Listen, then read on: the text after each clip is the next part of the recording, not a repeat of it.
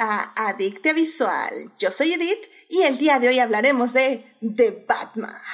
Venganza, básicamente. Así que para discutir, fangirlear, analizar y llenarnos de feels, está conmigo Fernando. Fernando, bienvenido al programa. Hola Edith, espero este no estar muy gritón el día de hoy. Este, trataré de, de controlar mis emociones este, y espero no generar controversias sin sentido. Excelente. Algunas controversias de vez en cuando no le caen mal a este podcast, así que no te preocupes. Pero muchísimas gracias por venir. Y también aquí está con nosotros Héctor. Héctor, bienvenido al programa. Muchas gracias por invitarme. Siempre es un gusto andar por acá y más hablando de este tema en particular. Digo, o sea, si me han escuchado la vez que me han invitado, generalmente es Star Wars y, Marvel y otras cosillas, pero siempre mi corazón ha sido Batman, desde hace mucho, mucho tiempo. Eso. Así que estoy listo y, preparado. O sea, si, si tengo un tag, es el tag más grande que me puedes poner. Sí, sí, sí, sí, de hecho sí me dijiste claramente que si no te invitaba de Batman. Very clearly. Sí, sí, no, era eh, eh, consecuencias. Había consecuencias. Pero bueno, me alegra mucho que estés aquí, así que muchísimas gracias por venir. Y también está aquí con nosotros Joyce. Joyce, bienvenida de regreso al programa. Mucho gusto saludarlos. Eh, la verdad, eh, no me acuerdo cuál fue el último programa que estuve por acá, pero siempre es un, siempre es un placer andar, andar por acá y pues qué gusto con, con estos compañeros panelistas. No, muchísimas gracias por estar aquí. Yo ya te extrañábamos y espero ya muy pronto te vamos a volver a tener, así que no te preocupes, vas a, vas a estar muy, muy pronto en este programa de regreso, definitivamente. Por un programa que has estado esperando años. Bueno, tal vez unos años, pero... Esperando, pidiendo, puede ser. Sí, sí, sí. Entonces, sorpresa. Yo estoy esperando años, años. años he estado ahí en, la, en, en el frío y en la lluvia y afuera de la central de dicta visual. Sí, sí, entonces sí, así que muchas gracias por venir, Joyce, y, próximamente, próximamente será el día de Joyce, van a ver, van a ver, estarán ahí, estarán ahí.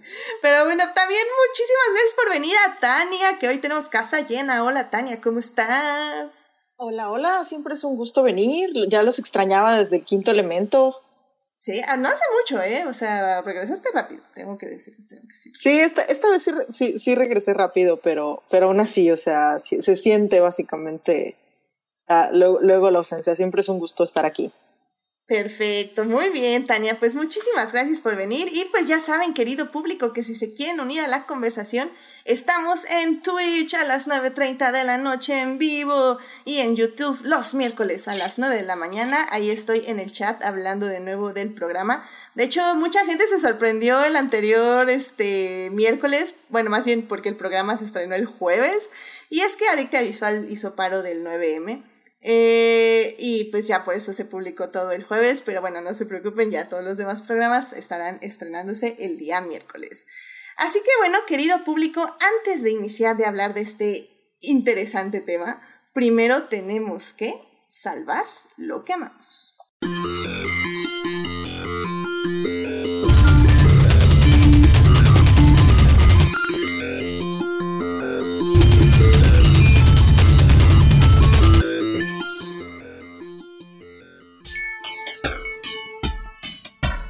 Muy bien, pues ya estamos aquí para salvar lo que amamos. Fernando, ¿qué te gustaría compartir con el público esta semana? Ay, pues yo hace mucho que no vengo y tengo muchas cosas por compartir, pero pensando en un mensaje que me mandaste, pensé cuál es la esencia de este salvar lo que amamos y dije, en verdad yo luego amo muchas cosas, soy medio intenso y me acordé mucho de, una chica que sigo en, en, en Twitter que, que se llama arroba Rose Rose. Eh, es una chica que habla mucho acerca de pues de la gordoridad. Este, y hace no mucho estuvo en un podcast que se llama Estética Unisex, donde básicamente el, tema en ese podcast es que hablan de alguna serie, una película, pero basado en un tema. Entonces, ahí eh, Rosy ya ha tenido un par de, de ocasiones en las que ha tomado el tema y a mí se me hace muy chido, o sea, muy chido porque luego a veces como hombre este, y sobre todo alto y delgado, eh, no entiendes mucho de estos temas, este, no sabes realmente qué, qué, qué, pecados cometes contra otras personas eh, con cosas que dices y, tomas como normales. Y, la verdad a mí me, me, ha gustado mucho cada vez que le escucho hablar del tema a, a Rosy, este, pues se la recomiendo no solo en, en ese podcast, sino también en, en, en, Twitter. Ah, excelente, excelente. De hecho, ese podcast sí lo he eh, escuchado, pero no, no soy fiel escucha ahí, por decirlo de, de, alguna manera. Así que bueno, pues sí, se oye muy interesante. Entonces, eh, Nada, repites por favor el nombre y bueno, y el podcast es en esta ocasión es Estética Unisex, ¿correcto? Sí, en, la participación en Estética Unisex es de gordoridad, o sea, lo pueden buscar ahí. Habla, creo, en una, la primera vez que fue, habla de una serie que se llama Thrill y la segunda vez de otra que se llama Dietland. Y pues la chica con la que yo estoy este, promoviendo ahorita se llama Rosy, que es arroba Rose Rose. Ah, excelente, muy bien, así ya. Este, la, perdón, perdón, la encontramos por Twitter, que, que eso, eso nos ayuda muchísimo más, definitivamente. No, pues muchísimas gracias por compartir esto y por esos temas tan interesantes que evidentemente tenemos que seguir analizando. Así que muchísimas gracias por compartir esto, Fernando. Héctor, ¿a ti qué te gustaría compartir con el público esta semana? Este, bueno, como es eh, usualmente para mí, les, les traigo cómics, cómics para recomendar, para que lean. Eh, específicamente es el nuevo run, o la nueva corrida que se dice comúnmente de Detective Comics. Este es el, el, el título eh, de Batman que lleva ya casi 100 años, ya casi va, va, para los 90 años, va en más de mil números han sido publicados. Y esta nueva eh, corrida inició en el número 1034 este, después de ciertos sucesos que ocurrieron en los cómics, este, ahora Bruce Wayne no es pobre, pero digamos que no tiene acceso a su vasta fortuna, así que no tiene su, su mansión, no tiene su baticueva, no tiene todos sus juguetes, así que andaba un poquito este scale down, así tenía una casa, pues una casa digo, bastante cara en el centro de Ciudad Gótica, pero sin todos estos recursos y ese fue como el, el inicio de una nueva era, es un nuevo escritor, así que como también comúnmente se hace, este, está creando nuevos personajes, está utilizando mucho este, este nuevo status quo para crear historias. Este, la autora es Mariko Tamaki. Es ese tipo de cosas que pues sí dan gusto, pero al mismo tiempo pena porque es la primera mujer que es la escritora, la guionista de Detective Comics en sus casi 90 años, que no debió haber ocurrido hasta el 2020, que fue cuando pasó, pero pues bueno, al menos es, es lo que pasó. Es una autora muy reconocida en, el mundo de, los cómics. Este, ha escrito diversas novelas gráficas, como por ejemplo este, una que se llama Laura Dean Keeps Breaking Up With Me. Es una historia este, eh, con eh, eh, toques LGBT. Esta en particular ganó eh, lo que es este, el premio Eisner, que es una especie de el Oscar de los cómics, como mejor publicación para jóvenes, y ella recibió el premio de mejor escritor también ese año. También es la autora de I Am Not Starfire, también es otra novela dirigida al público joven, en el que la hija de la protagonista Starfire, que es una superheroína de mucha tradición de los cómics, tiene que lidiar con lo que es este el, el legado de su mamá. Y ella quiere hacer su, este, pues quiere seguir así como que su propia vida sin las expectativas que le adjudican por tener esta, esta ascendencia tan, tan famosa y tan importante. Estas dos novelas gráficas eh, tienen el, estilo para jóvenes adultos, ese tipo de historias, y su run en Detective Comics está muy padre, o sea, tiene todo lo que uno esperaría de un cómic de Batman. Tiene acción, tiene intriga, tiene este, unas muy buenas tramas, tiene nuevos enemigos, tiene antiguos enemigos. Eh, hasta ahorita continúa en el título, digo, ya no está Batman por razones, pero sigue utilizando lo que es este su cast de su enorme cast de, personajes, su familia está enfocada ahorita actualmente en lo que es este, eh, Barbara Gordon, Batgirl, eh, otra Batgirl Huntress y Batwoman. Así que es, es una autora muy recomendable, así que chequenlo. Inician, como dije, en el Detective Comics 1034 o si lo quieren eh, buscar el primer third paperback en lo que es Amazon o, o en su tienda de cómics favorita, eh, se llama The Neighborhood. Es como cómo es introducido este Bruce Wayne a su nuevo status quo, con sus nuevos, a sus nuevos vecinos, su nuevo vecindario. Oye, pues muy bien, se oye muy padre y como dices, qué buenas noticias y al mismo tiempo es como, ah, ¿por qué tardaron tanto? Pero se oye muy bien y pues bueno, veamos el vaso medio lleno, ya está aquí, así que qué emoción que eh, Marino Tamari eh, Mariko, Mariko, Tamaki. Mariko, ah. Tamaki. O sea, ella es, es una autora este, eh, de origen asiático, creo que es, es, asiática. También es LGBT. Es el tipo de cosas que imprime en sus historias este, fuera de, de Batman, pero digo, si son de los que les preocupan, eh, este, que a lo mejor las historias no van a estar dirigidas hacia ellos, no se preocupen. Su Detective Comics es un blog de Batman. Excelente. Sí, creo que había escrito bien el nombre, ah, pero ah, por las notas me hicieron favor de cambiar eh, básicamente la ortografía. Pero, ¿qué pasó, Tania? por cierto, eh, es la primera en largo término, pero de hecho ya habían, ya había escribido antes Margaret Bennett, que digo, no fue hace mucho, creo que fue hace menos de, menos de 10 años, así que y de hecho también este, Devin, Devin, K. Grayson también este, había, había, había escrito para los títulos de Batman. Pero... Sí, pero digo, nomás para ponernos pedantes, básicamente Mariko Tamaki es la, la primera que tiene el título básicamente de forma larga. Excelente. Muy bien, pues muchísimas gracias por compartir esto, Héctor. Joyce, ¿a ti qué te gustaría compartir con el público esta semana? Bueno, primero que nada, por seguir con la idea de, de la autora, eh, también es, es la, la, la, la, guionista de uno de los cómics de Supergirl más interesantes, que se me hace que es el de Bien Super. Eh, un poco alejado como de la, la canónica Cara Sorel, bastante más bien alejado, pero muy, muy, muy interesante. Así que, pues sí, yo también recomendaría que lo checaran porque muy, muy padre autora. Yo, yo sí quiero, quiero como hacer una pequeña celebración así rápida de los 30 años de la primera emisión en Japón de Sailor Moon.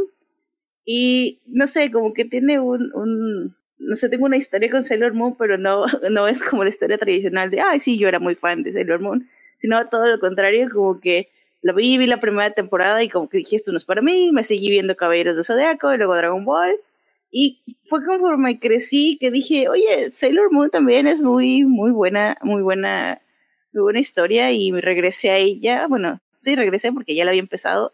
Y pues me enamoré ya de grande de, Sailor Moon. Y ahora, este, justamente yo sin saber la verdad que era el aniversario, el día del aniversario fue muy curioso porque casualmente mi, mi sobrinita me había, entre comillas, eh, robado mi Funko de Sailor Moon y estaba viendo Sailor Moon en mi cama y fue como muy, muy bonito eh, ah. poder como que, eh, sí, está celebrando, pero, pero pues también está, está como que, como que repitiendo, o sea, como que continuando la historia de, de esta gran heroína y creo que a pesar de que tiene muchas como cosas que hoy en día no serían tan agradables. Es, una obra muy noventas, digamos. Sí, sí, es muy 90, tiene los pecados de su, de su, de su tiempo, pero también a, la vez yo, siento, bueno, no sé, eh, em, creo que a mí lo que me atrapó ya de grande fue el hecho de, de como conformar un equipo de, de así de mujeres su, superheroínas eh, y que todas son diferentes y que forman un, un pues no sé, como una comunidad muy bonita de Sailor Scouts y, y, y, y al final creo que también es lo que atrapa a mucha gente, ¿no? Como que hay como para todos los gustos. Y pero también, o sea, a pesar de que sí tener pecados de su, de su época, también tiene cosas como que dices, wow, tiene unas Sailors trans muy interesantes que, que pues no sé, la verdad, mmm, a, mí, a mí me encanta que se, se, se, atrevió en lo que pudo en su contexto y bueno, Sailor Moon es Sailor Moon y está ahí arriba, ¿no? Ah, excelente, excelente. La verdad yo no vi la serie, eh, nunca la vi, creo que no sé si me interesaría buscarla y verla, pero me alegra mucho que sí, hay mucha gente que le gustó mucho y que le sigue inspirando. Y de hecho un poquito también me ha conectado con mi Salvando lo que amamos, así que qué padre, qué padre que, que lo puedes seguir disfrutando Joyce. Y que ya cumplió 30 años, wow, o sea, no, no, no, no, no es de ayer definitivamente. Muy bien, qué bueno, qué bueno. Sí, ya, ya tiene su ratito. Bueno, pues muchísimas gracias, Joyce. Eh, Tania, ¿a ti qué te gustaría compartir con el público esta semana? Bueno, esta semana para, para salvar su economía, muchachos, muchachas y muchaches, les traigo algo que pueden, pueden ver solo con su conexión a Internet. Eh, yo les traigo esta vez un webcómic. Se llama Trying Human y es de Amy Bittner, o, que también se pone como Introducen Amy. Eh, el webcómic básicamente está en su propio sitio, Trying Human, aunque también está en Tumblr. Eh, Emi tiene cuentas en Twitter, pues la que ya mencioné en Tumblr. Eh, tiene, todavía una en DeviantArt, por si todavía se acuerdan de DeviantArt. Pero pues si nada más quieren leer el cómic, básicamente pueden buscar Trying Human cómic en el Google y les va a salir la, la página. Creo que sí está como tryinghuman.com, pero luego no me crean, luego no me fijo bien. Y bueno, es básicamente la historia de esta chica Rose que vive en Nueva York, tiene un trabajo de oficina pero ella tiene como que recuerdos de que básicamente es como que se la llevan los aliens. Entonces está lidiando con eso con un terapeuta y resulta que sí, sí se la llevaban los aliens y se la seguían, se la seguían volviendo a llevar de cuando en cuando. No sabe, no, no, ella no termina de entender por qué. Luego, luego vamos averiguando que básicamente los aliens están haciendo investigaciones y termina involucrada básicamente en todo este mundo porque pues resulta que los grises, que son los, los clásicos que parecen marcianitos y todo eso que se la llevan, no son los únicos aliens que existen. Y resulta que la morra tiene más, más vela en el entierro que solo ser sujeto de pruebas número 55. Entonces, pues obviamente se vuelve todo un drama, hay amor, hay, hay drama, hay mucha acción. Eh, tenemos básicamente agentes secretos del gobierno con sus propias con sus propias intenciones, un científico loco horrible, horrible persona. Y tenemos personajes de todo, o sea, literalmente tenemos personajes variados, no solo, no solo humanos y aliens, eh, también tenemos, tenemos personajes NB, tenemos personajes diversos de todo tipo. Y la verdad está, la verdad está muy padre. Ahorita va avanzado. Eh, ya, ya va, no diré que va por la recta final, pero por lo menos ya varias de las grandes revelaciones ya las tuvimos. Y, la verdad digo, es bastante interesante, incluso si no eres así como que de esas personas que eres bien ufólogo como la autora, porque la verdad es que sí se nota que la autora sí es de las que va a convenciones de aliens y, y luego sí leyó todos los libros al respecto. O sea, se ve que su, o sea, la autora cuando hace su cómic lo hace con amor. E incluso dice que le iba mejor en convenciones de aliens que en convenciones de anime, por ejemplo, o de cómics. Que para mí tiene sentido, que porque incluso si tiene un arte muy bueno, eh, llega el asunto de que pues en las convenciones de aliens probablemente es de las del top 3 de las personas que mejor dibujan, mientras que en la convención de anime pues tienes que pelear con todos los demás autores, autoras y autores por, un espacio. Entonces pues a la hora de la hora pues te vas a donde, a donde te deja más, pero está la cuestión de que pues al ser un webcomic pues no deja de ser algo muy accesible, también tiene su Patreon y todo, y se mantiene de ilustración independiente y cosas así. Entonces, pues por lo menos sabemos que va a haber cómic para rato, que no lo va a abandonar, que es proyecto de pasión y que la verdad está muy padre si te gustan así como que cosas de alguien muy casuales y si alguna vez viste Hombres de, Hombres de Negro la serie o Conspiraciones Roswell, uh, ya por ahí de los 90, 2000 y te quedó así como que la espinita de, ah, me gustaría algo así que como que tuviera el aire y la emoción pues aquí está este cómic, muy Excelente, muy bien, me gustan los webcomics, me gusta, me gusta todo eso. Trying Human, entonces se llama, y pues ahí sí. búsquenlo por todas las redes, que luego este tipo de trabajos es muy padre. Y como dices, o sea, creo que hay maneras de buscar cómo apoyar, ¿no? A las, este, a las creadoras en este caso. Y creo que, que también eso es padre, eh, ver cómo podemos apoyarlas y que sigan creando este contenido que es básicamente gratuito pero que hacen con todo su corazón, ¿no? Entonces, muy bien, Tania. Muchísimas gracias por traer este webcomic aquí a Dicte Visual. Y bueno, ya para cerrar esta bonita sección, pues sí, yo les voy a hablar del evento de la de este fin de semana, porque sí, este, Disney sacó una película llamada Turning Red. Eh, es la primera directora de Pixar, literal, igual un poco como dice Héctor, este, no puedo creer que la primera directora de Pixar llegara en el 2022, o sea, ¿what? Pixar. Ya había habido una codirección, que si no mal recuerdo era la de Brave, que personalmente nunca me gustó mucho la película, pero bueno, eso ya es a gusto personal. Pero bueno, en esta ocasión Turning Red está dirigida por Domeshi, que básicamente si ven la película en la misma plataforma de Disney hay un documental ya y ahí pueden ver que básicamente todas las cabezas del equipo creativo son mujeres, es un equipo conformado completamente por mujeres. Y, y, la verdad, qué bonita película. O sea, no fue, es lo mejor que he visto en mi vida. Nada, no es lo, o sea, sí, sí es lo mejor.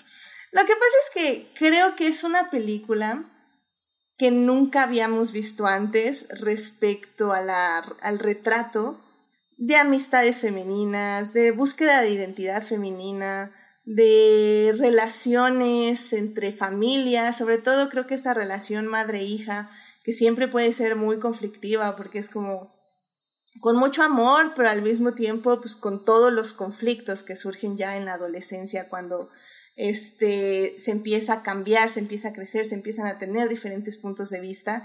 Y también la película, o sea, algo que está haciendo Pixar, que en serio yo ya no puedo, Pixar me estás dando en el corazón, es justamente el asunto de romper el trauma generacional. Ay, no, no, no, no, es una cosa, es una cosa, querido público. Aparte de que es súper divertida, o sea, es muy chistosa, creo que me la pasé llorando y riendo, así, reía entre lágrimas básicamente. O sea, creo que fue una peli que me encantó, me encantó, me encantó, me encantó. La recomiendo amplia, ampliamente para ver con toda la familia. Creo que al final del día, a pesar de ya saben cómo es el Internet, ¿no? Entonces ya salieron los hombres blancos cis a decir que, que no se pueden, que se pueden identificar con un carro hablando, pero nunca, nunca se podrán identificar con una niña de 13 años. Este, y menos asiática. Y menos asiática canadiense. O sea, es como, ¿what? Yo me identifico con un robot, con un carro, con un juguete, con un pez, pero una niña de 13 años, jamás. Entonces, ok. Lo bueno es que mucho, este, mucha gente evidentemente está alzando la voz, la voz por lo mismo. Y esta peli, la verdad que lástima que no se haya eh, estrenado en cine porque también tiene una muy bonita animación. La verdad es que está, son colores muy, muy vibrantes, este, muy llenos de vida y las expresiones de, de toda la animación me parece increíble. De hecho, un poco en el documental hablando de Sailor Moon, habla la directora eh, cómo se inspira también en Sailor Moon eh, mucho, muchas cosas de la estética y un poco de su vida, porque ella tiene mi edad, nació en el 89. Y, y dice que pues básicamente es eso, o sea, retrató un poco de su vivencia personal cuando tenía 13 años y parte de esa vivencia era Sailor Moon y hacer fix de Sailor Moon y dibujos de Sailor Moon y así. Entonces hay, hay muchísimas cosas, muchos detalles de, de vivencia, sobre todo eh, la película, si no mal recuerdo, se ubica en los 2000. Entonces, 2002. 2002, efectivamente, hace 20 años. Entonces, tiene como este toque un poquito ya de tecnología, pero no tanto. Eh, no sé, la me, la me en serio con toda mi alma. Evidentemente vamos a hablar de ella en Adicta Visual, ya que dejemos de llorar un rato. Va a estar Gina aquí, yo lo sé.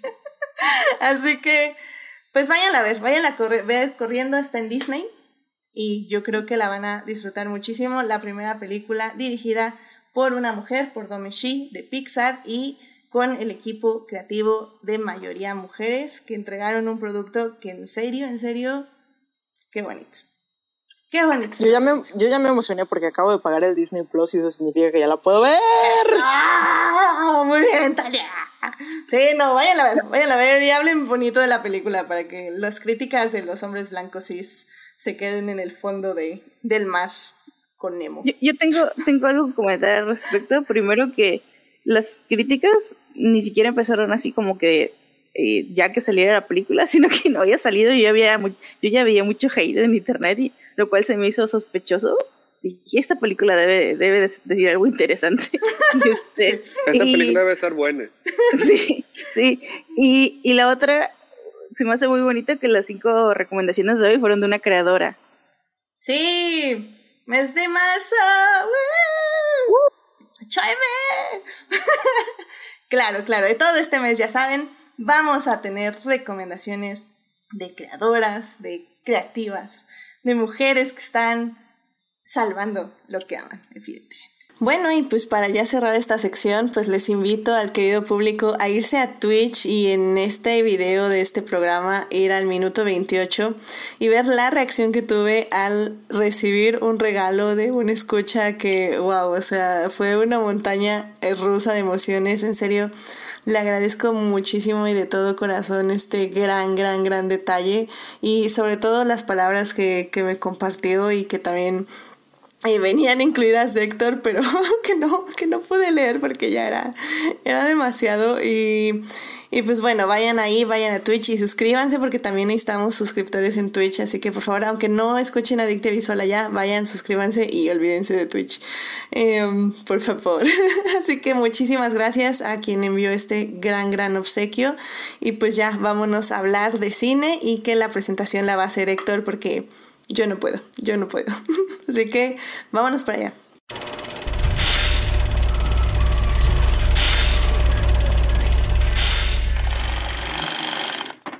Ok, entonces este, en lo que Edith se está recuperando un poco, el tema de esta noche es The Batman. Es la película escrita y dirigida por Matthew Reeves y está estelarizada por Robert Pattinson, Zoe Kravitz, eh, Paul Dano, Jeffrey Wright y otros actores. Este, esta película se estrenó el... Como podemos ver, perdón Héctor, se puede ver que Colin Farrell este, ni siquiera Colin Farrell también es cierto, sí, también Colin Farrell este, como el pingüino, es también otro de los protagonistas de la cinta. Este, se estrenó el, creo que fue el 3 de marzo aquí en, en México y también en todo el mundo. Ha, tenido una recepción muy buena por parte de la crítica, le ha ido muy bien en taquilla. Esta es otra reinvención del mito de Batman.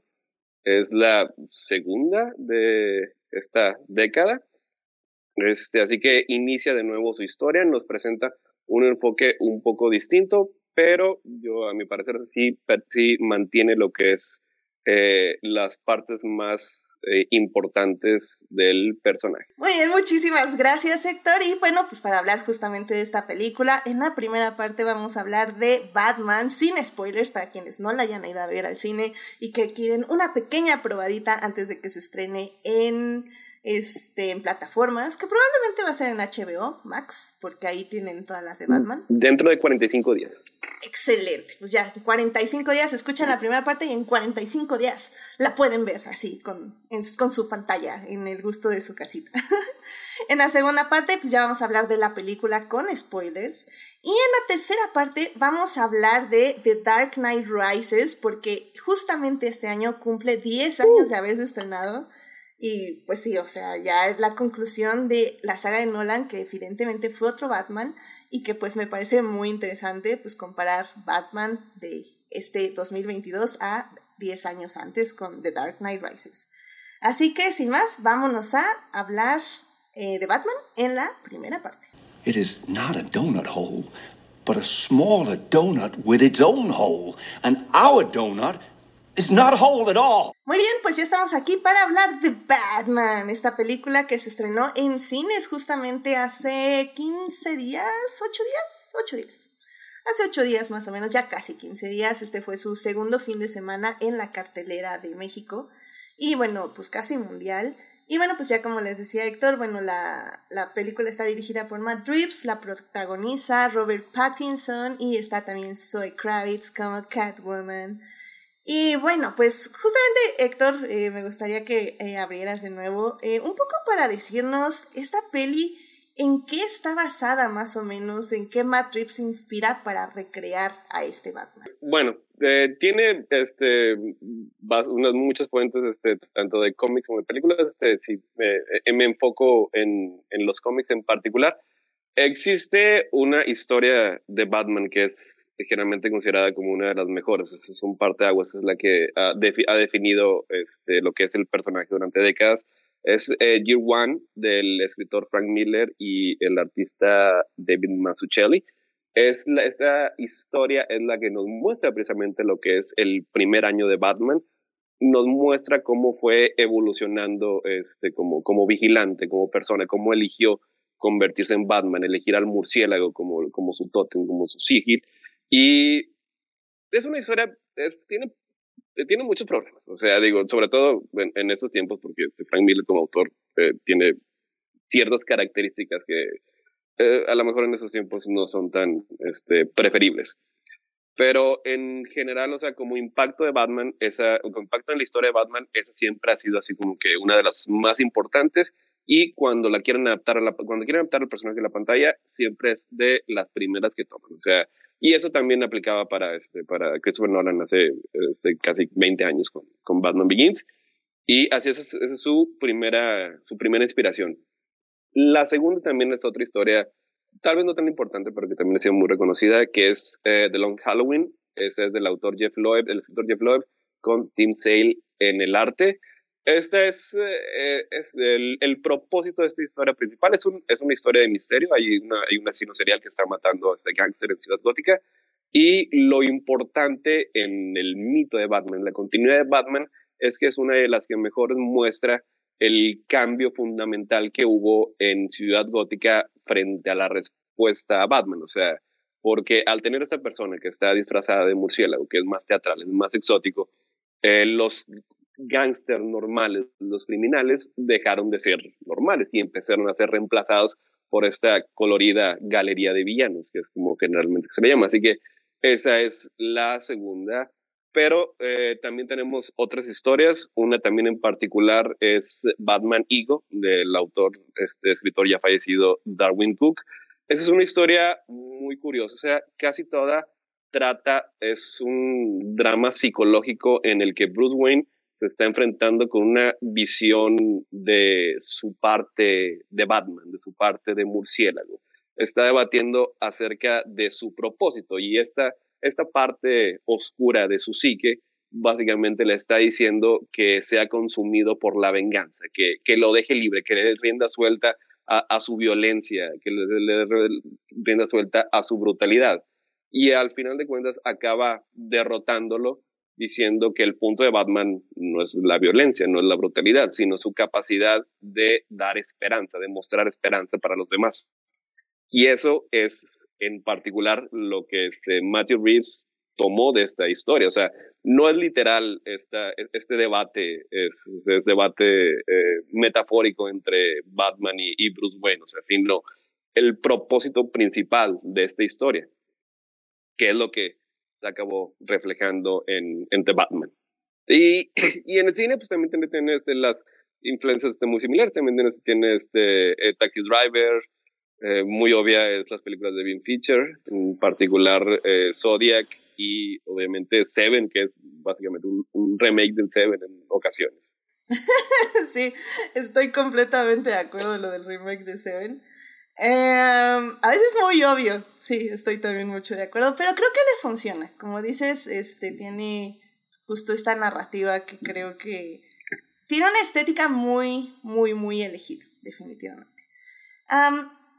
Pues Joyce, eh, no sé si quieras hablarnos justamente de cómo fue tu recibimiento de esta película, qué es lo que más te sorprendió tal vez para les escuchas que no la han visto y bueno, evidentemente tal vez mantenerlo general sin spoilers todavía. Por ejemplo, yo he tenido un como un gran what the fuck, pero de en el en el en el en las críticas, en los reviews que he leído, que he visto, como que siento que bueno, entonces, es todo un debate, la parte esta de, sin, que nadie de aquí se sienta ofendido, incluyéndome yo, que como de la parte de, de geek, eh, crítico, los críticos geeks o los críticos de contenido cómic, como que a veces me doy, o sea, pasan estas cosas y me doy cuenta de no ven cine más allá de superhéroes, porque parece que toda la conversación gira en torno a qué tal lo hizo Battinson y Battinson y Battinson y, yo, o sea, yo vi una película sólida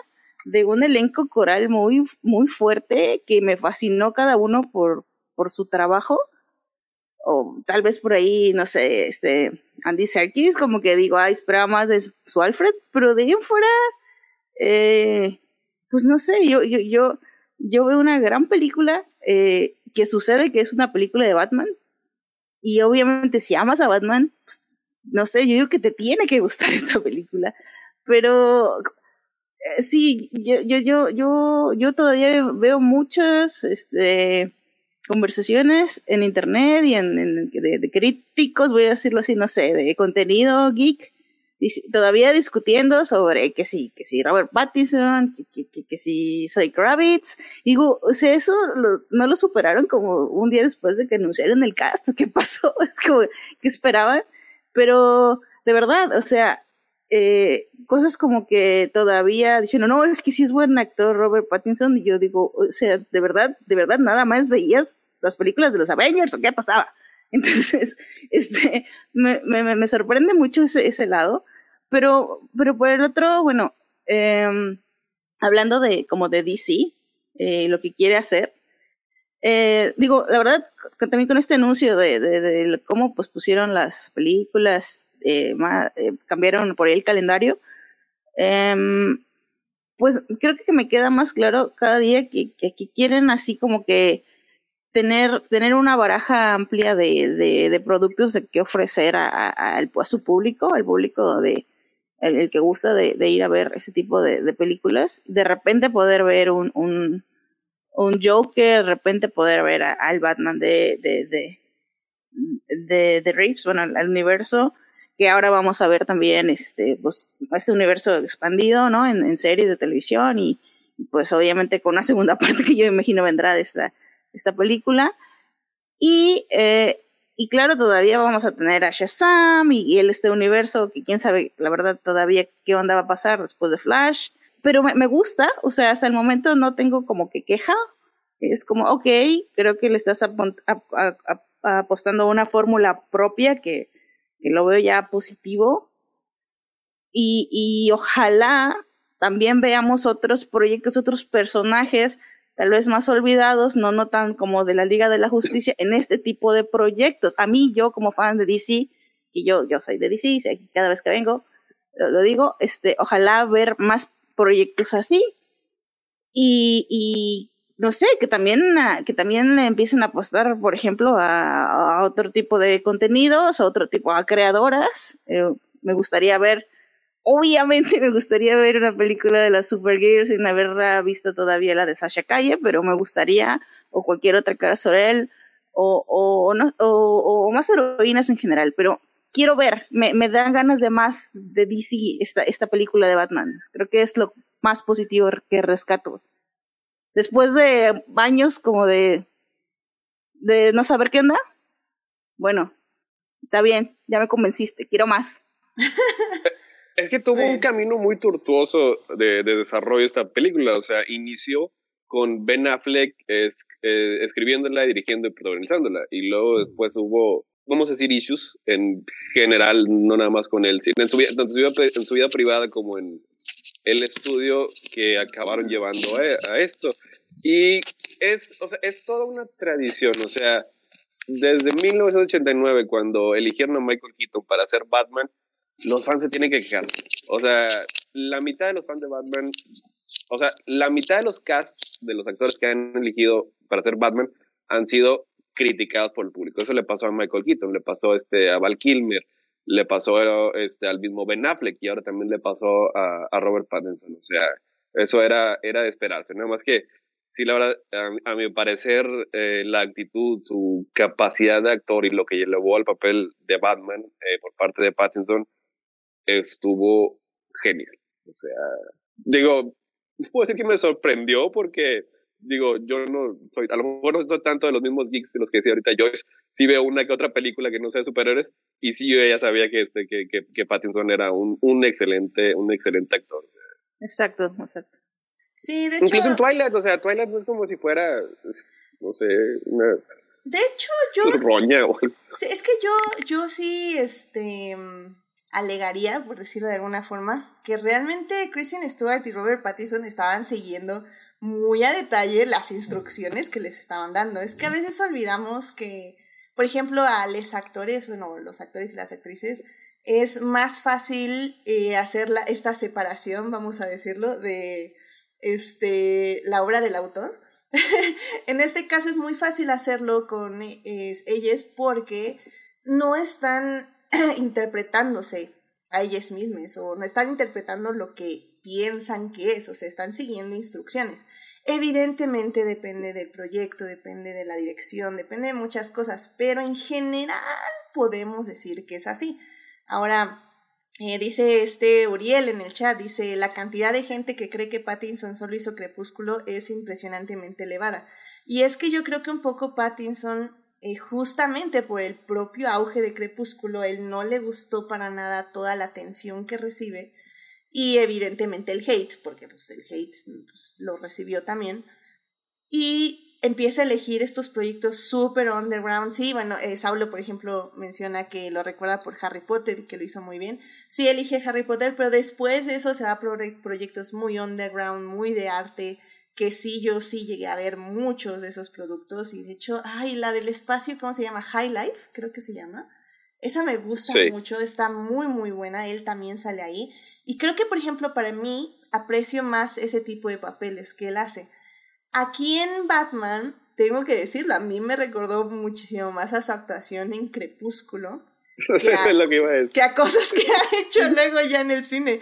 O sea, como un crepúsculo más refinado, un poquito mejor dirigido y un poquito más. Más introspectivo. Y Ajá, más introspectivo, efectivamente. Como que en Crepúsculo se siente falso, pero aquí se siente más así como. Sí, venganza. Entonces, como, ¡ah! o, sea, o sea, lo, lo recuerdas en, en, este, en, en, High Times o en, en Cosmopolis, incluso recientemente en, en Tenet, y pues, es, es, otro, es, otro, tipo de personaje. O sea, ¿Y quién te recuerda a alguien que esté tan taciturno, tan distanciado por X razones? Pues la verdad, este, a, a su personaje de Twilight. Y algo que dijo hace poco que, la verdad me, que, que me sorprendió es que este, recibió más hate cuando fue elegido para ser Edward Cullen que para ser Batman. Así que los fans son iguales en todas partes. Sí, bueno, y es que, o sea, sí. los es que fans tenemos una idea. Sí, es una idea de cómo debe ser. Exacto, exacto, ese es el problema, que al final del día, como son, en el caso de Twilight, son libros, pues tú te imaginas a tu Dreamcast, y en el caso de Batman, pues son cómics muchas de las veces, o han, ha tenido tantas interpretaciones que pues tú también tienes tu Dreamcast, así que es lo difícil, creo yo, también de pasar em, literatura o cómics o materiales eh, escritos tan populares, pasarlos a la pantalla grande, pues claro, o sea, no todas las personas se imaginan a quiénes van a ser, pero lo que ya bien hemos aprendido, o lo que deberíamos aprender más bien, es a dar oportunidad a que estas personas realmente interpreten y le den voz y le den cara a los personajes. Y de ahí ya podemos eh, juzgar o, no sé si juzgar es la palabra, tal vez analizar si fue un buen papel o no fue un buen papel. Y bueno, Saulo Tarso también dice en el chat que en el faro es excepcional. Sí, claro, pero, no, no más bien, pero eh, creo que eso es lo curioso, que en El Faro, en High Life, en todas estas películas... no es así. No, es, así. Eso, ajá, en Tenet es una actuación del otro lado, 100% del otro lado, lo cual es interesante. Por ejemplo, Zoe Kravitz, creo que sí se siente más como Zoe Kravitz, o sea, como sus papeles que normalmente hace, y a, algo diferente, por ejemplo. Ah, bueno, ahí ya también es cuestión de interpretación no sé, o sea, sí, sí, supongo que tienes un punto, pero también, o sea, su, su, su Catwoman creo que también es muy, muy comiquero. De hecho, me recordó mucho a la, a, justamente a esta de Batman Year One. O sea, como que sí me da cosas que digo, sí, esta es Catwoman. O sea, también es, digo, esta es la que yo conozco. Y creo que, perdonen así, mil perdones, queridos invitados. Más ustedes, el querido público, pues ya me escuchará repetirme, pero perdonen que les, les invitados que creo que me he perdido como parte de lo que han dicho, porque todavía sigo en shock. Está bien, ahorita lo, lo repetimos. Sí, perdón si repito cosas, este, pero bueno, a mí lo que me llama mucho la atención de esta película y con lo que dices ahorita, Joyce, es que a mí se me hizo muy cómica. O sea, para quienes no la han visto, o sea, a mí me sorprendió, digo, no era que fui a un cine lleno, fui a un cine con ocho personas, pero me sorprendió que nadie se reía. Yo estaba risa y risa. O sea, yo sé que cómic que era puede ser de cómic, pero yo también creo que fue una película muy cómica, que tiene muchos momentos de cómic que evidentemente al ser traspasados a la pantalla, dan risa. Y no es una risa mala, no es una risa de burla o de, ah, qué poco creíble o qué ridículo. Es una risa de, wow, o sea, esto realmente está pasando, realmente lo hicieron, qué padre, ese, o sea, hasta como que dan ganas como de aplaudir en cierta forma. Hay una parte que ya hablaremos de una persecución que realmente yo quería aplaudir por lo eh, fantástica que era en, en el término de fantasía. Pero Fernando, ¿tú, ¿tú qué tal? ¿Cómo viste esta película? ¿Cómo la disfrutaste en cines? Pues así como decía Héctor, o sea, el, recuerden todo el inicio que fue esta nueva versión de Batman. Ah, es que va a ser de nuevo, este, es encontrar de nuevo cuál voz quiere el, director y todo esto. Luego, ¿saben qué? Siempre no va a ser ese director, no va a ser ese actor. Ahora viene este nuevo director. Y luego recuerden que también parecía que este, este Matt Reeves tampoco iba a ser el director de un momento como que ya se salió. Entonces sí, yo creo que sí hubo como mucha incertidumbre. Y yo realmente, eh, aunque también como Héctor me gusta mucho Batman, eh, me acordé mucho de ti, Edith, porque dije, yo solo voy a ver el teaser, no voy a ver ningún otro tráiler. Entonces, mi, mi experiencia en el cine sí fue, no manches, o sea, todo lo que veía, todas las escena sí estaba súper emocionado. La verdad es que yo me emocioné mucho en ciertas cosas porque hay, hay que decir algo. La gente siempre dice, oye, ¿y, si es a, los que somos fanáticos de cómics y de, de un personaje durante mucho tiempo? Lo primero que te preguntan es, oye, ¿y si es el personaje? Y yo me quedé pensando en, es que Batman es muchas cosas. Es, Batman es como cuantos autores lo han tocado. Y entonces tú te puedes identificar con uno o te puedes identificar con otro. Pero sí hay ciertas cosas que cuando te las plasman adecuadamente, puede no gustarte una cosa u otra, pero ves, o sea, ves al personaje en pantalla. Y a mí me sorprendió mucho eso. O sea, que en la presentación del personaje, ya lo hablaremos cuando sea con spoiler, pero en la presentación del personaje hay dos o tres detalles que yo dije, este cuate está entendiendo de qué va el personaje, o sea, sí sabe quién es Batman. O sea, sí sabe cómo piensa y, y, obviamente como tú dices, Edith, o sea, sí hay unos momentos como de, de chistes que nadie se ríe. Hay momentos de extrema tensión que yo en la sala, la verdad, eh, les decía antes que yo ya fui a verla dos veces a las salas de cine el día del preestreno, o sea, el día 2 de, de, marzo, y a la semana siguiente la fue a ver. Y también quería ver cuál era mi percepción. O sea, siempre uno va y la primera vez es como súper deslumbrante todo, ¿no? Ah, el, la estética, eh, eh, esos colores rojos, esas sombras, eh, la manera en la que está el disfraz, algunas cosas de los movimientos, las peleas, te impacta mucho. Pero ya la segunda vez vas con otro ojo, queriendo agarrar cosas que no viste en, en, en, la primera vista, cosas que escuchaste que alguien más eh, criticó o resaltó, las buscas. Pero creo que en ambas, en, en ambas situaciones yo no vi a ningún público gritando y emocionado. O sea, creo que no sé cómo haya sido la experiencia de cada. Sí, exactamente era lo que iba a decir. Yo por dentro estaba gritando como niño corriendo por toda la sala durante mu muchas ocasiones y, y, creo que eso le, le, como rescato mucho de esta adaptación. Eh, hay gente que dice, es que es mejor de la de Nolan. No empecemos con ese tipo de cosas porque, o sea, el chiste es hablar de la película como tal y creo que la película funciona muy bien. Debo decir que es bastante larga y tiene un error que para mí es fatal que tiene muchos finales.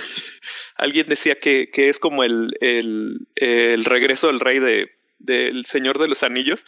No sé si les pasó que, bueno, sí creo que ya se está acabando. Ay, no es cierto, todavía falta. y, y seguía y seguía la película. A Entonces, mí me pasó que, que justamente termina algo, ah, bueno, no podemos decir spoilers, pero luego empieza la otra trama y dije, ah, sí es cierto que no hemos concluido la otra trama. a, a, a, mí, a, mí me pasó al revés, porque sí había escuchado, escuchado eso de que una de las críticas tenía muchos finales. Así que ya en la última escena se acaba, yo, ya se acabó. Me habían dicho que tenía más finales, yo quería que siguiera eh, es, más. Y creo que ese es un problema, Héctor. Este, no sé cómo lo vieron los demás, pero el final final es de neta. De todos los finales que has hecho, escogiste este para cerrar. O sea, la última toma eh, creo que esa es una frustración que en general lo vi. Yo, yo la segunda ocasión fui con, con mis primos, este, y yo sí llegó un momento en que los vi fastidiados. O sea, sí, sí está buena, pero, o sea, fuimos en la noche y ya pesaba. Entonces, este, es muy buena película, tiene muchas cosas para ver y todo, pero llega un momento en el que no sientes que el clímax te va llevando a, a, ese final grandioso al que estás a veces acostumbrado, ¿no? Sé que cada, que, que cada espectador lo va a sentir de manera diferente, pero creo que en general es una experiencia, o sea, sí es, es una película que se vuelve una experiencia. Por ahí escu escuché o leí que alguien dijo, esta no es una película de superhéroes, porque tú vas y te está contando una historia donde hay un personaje principal y están pasando cosas. No se trata de enseñar a este hombre murciélago y que se vea y, bah, luces y, bombas. Sí las hay, pero no se trata de esto, o sea, se trata de otra cosa, de entender a la persona, de ver qué sufre, que cómo va creciendo, o sea, cómo, cómo va pasando el tiempo, porque recordemos que esta película está parte del segundo año en, en la vida de Batman. Entonces, este, eso te explica muchísimas cosas que, que, suceden en la película y creo que también lo podemos este, seguir describiendo más adelante. Híjole, yo no estaría de acuerdo contigo, bueno, con lo que dices de que no es una película de superhéroes. Para mí, esta es una película de superhéroes. Porque, eh, bueno, también Noriel en el chat dice, esta película no era para gritar de emoción, sino para admirarse. Tampoco estoy de acuerdo creo que para mí esta peli es el porqué, la razón de ser de un superhéroe, más allá de la parte tóxica de quiero salvar al mundo porque quiero hacerlo. Creo que es justamente la razón. Y un poco siento yo que los tres cuartos de la película son nada más como Batman haciendo las cosas por las por por cómo las tiene que hacer. O sea, de hecho yo dije, ok, o sea, me está gustando, no lo voy a negar. Yo sí gritaba de emoción en ciertas partes, pero no dije, ok, o sea, este Batman no me va a marcar, no creo que vaya a ser relevante. Y boom, el último acto. Y, y el último acto es el por qué. El por qué tengo que hacer esto, el por qué quiero hacer esto, el por qué todas mis energías van a ser dirigidas de esta forma.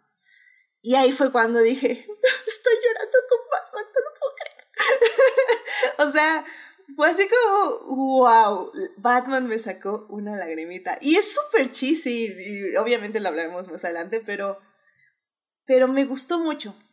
Me gustó mucho ver el corazón de Batman y creo que eso es algo que le puedo agradecer enormemente a esta película. Y yo sí creo que te puedes emocionar. Yo sí me emocioné muchísimo, como digo, en, en unas partes. Literalmente casi aplaudo. Eh, no lo hice porque en serio mi cine estaba muy apático. Yo era la única persona que se estaba haciendo sonidos. Entonces, sí, como que. Ok, dije, ok, creo que. No sé. Hay algo que no estoy percibiendo de la energía de este lugar. pero. Pero sí, no sé. Eh, pues miren, ¿qué tal si les parece si ya vamos a hablar con spoilers para ya empezar a describir más o menos el porqué de todo lo que estamos diciendo? Eh, Joyce, nada más no sé si quieras decirle rápido al público que no he visto esta película. Creo que ya lo mencionaste, pero algo más sintetizado de por qué la tienen que ir a ver o para quién es esta película. Porque es una muy buena película. Si te gusta el cine, tienes que ir a ver esta película. Fácil y sencillo. Excelente, Héctor. ¿Por qué la tienen que ver? Porque no estaba preparado para esa pregunta. Es que es, es, es, muy difícil para mí contestarla, o sea, ¿por qué, claro. ¿por qué va gente? O sea, ya me ponen algo de Batman y, y la, tengo, la tengo que ver este, automáticamente, sin importar quién la haya hecho, porque después me arrepiento durante años. Este, pero en general, ¿por qué la tienen que ver? Porque es, es un vistazo a la humanidad del personaje y a lo que representa el, el género superhéroes. O sea, esa es una parte que sí no estaba, uh -huh. tampoco estoy muy, muy de acuerdo con, con Fernando, con la crítica. O sea, este, en general, esto es por qué existen los superhéroes y ya un poquito más este, lo, lo, expanderé. Yo creo que se debe de ver porque eh, creo que cada adaptación que ha ido pasando, eh, en, en general hablando de Batman, yo siento que están entendiendo mejor cómo contar historias. O sea, al, al, al principio tenías que adaptar el cómic y lo que el personaje ese que golpea y que este que usa capa y todo esto, ¿no? Pero cada vez tratas de encontrar la versión de lo que tú estás entendiendo. Me acuerdo mucho por ahí en un podcast que escuché el fin de semana de un nerd que se llama Héctor, este, que decía que cómo, cómo, cómo, eh, cómo, cómo, realmente primero era un tipo que no, nomás lo agarraron por porque joven, porque eh, era una estrella en ascenso y le dieron Batman. Al cuate no le gustaban los cómics. Y después empezaron a agarrar a gente como más enfocada, Schumacher, como en, en el producto. Y regresamos después a Nolan, que ya viene a ser el primer fan, este, y ya tiene una intención. Y llegamos ahora a otro fan que tiene otra intención. Entonces, me gusta porque yo creo que se tiene que ver porque te da una evolución de cómo, cómo también las interpretaciones este, han madurado un poco en, en, su mensaje. Excelente, muy bien, pues ya saben, querido público, vayan a ver Batman a cines. Ah, rápidamente Saulo Tarso dice, es una gran evolución del personaje desde la motivación egoísta de la venganza hasta llegar al bien común y la esperanza que puede proyectar. Así que bueno, pues ya saben, querido público, si se atreven, vayan a ver la cine y si no, en 45 días, Héctor, HBO Max decías? Aproximadamente, sí, sí, en HBO Max. Perfecto, así que en un mes y cachito ya va a estar en HBO Max para que la vayan a ver este de forma eh, legal en internet o en streaming, por decirlo de alguna forma. Así que bueno, pues bueno, ya con eso podemos irnos a la segunda parte para seguir hablando de esta película. Blow that piece of junk out of the sky! Muy bien, ya estamos aquí en la segunda parte del podcast para seguir hablando de Batman, una película que pueden ver ahorita en cines y que próximamente probablemente va a estar en HBO Max, donde de hecho también pueden ver eh, bastantes películas de Batman. Ahí hice también mi revisión de Dark Knight Rises, que hablaremos en la tercera parte, así que ahí quédense otro ratito, hablaremos de los 10 años para compararla con Nolan. Y bueno, pues justamente en la primera parte les dimos una reseña sin spoilers, eh, para que se animen o no a ir a ver al cine o a esperar en HBO, pero pues para que la vayan a ver. Y bueno, pues en esta segunda parte ya vamos 100% con spoilers, así que si no quieren escuchar nada específico de la cinta, pues váyanse a la tercera parte, em, donde chance y sí les eh, advertimos si hay spoilers de Batman. Pero de esta, de la de Dark Knight Rises, que cumple 10 años, esa sí, definitivamente va a haber spoilers así. Habrá muchos spoilers. No hay, no hay pierde, definitivamente. tuvieron su oportunidad. Efectivamente. Ah, y, a ver, Tania, por favor, diles, eh, no vaya a decir el público que no te di la palabra todo este programa, Tania. Así que, por favor, cuéntanos rápidamente tu triste historia. O, ¿O te vas a quedar en esta parte? ¿Vas a escuchar spoilers? La película. no, lo que pasa es que de hecho, o sea, cuando empezaron a decir de Batman, básicamente me quité y estaba de repente, no, siguen, ah, no, siguen.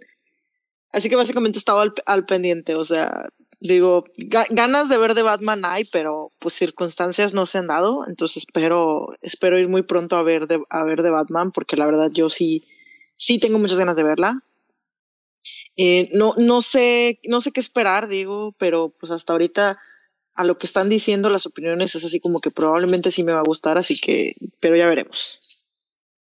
Excelente, muy bien, Tania. Pues bueno, en esta parte, como digo, vamos a hablar de spoilers, así que vamos ya a adentrarnos 100% a esto. Y, y yo les digo que realmente me emocionó mucho la película, yo sí me la pasé muy bien. Creo que los primeros 20 minutos tal vez como que no entendía muy bien cuál era el tono.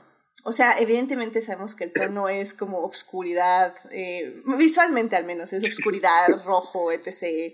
Y ya que sale el Batman emo y está escribiendo su diario, yo dije así como, ok.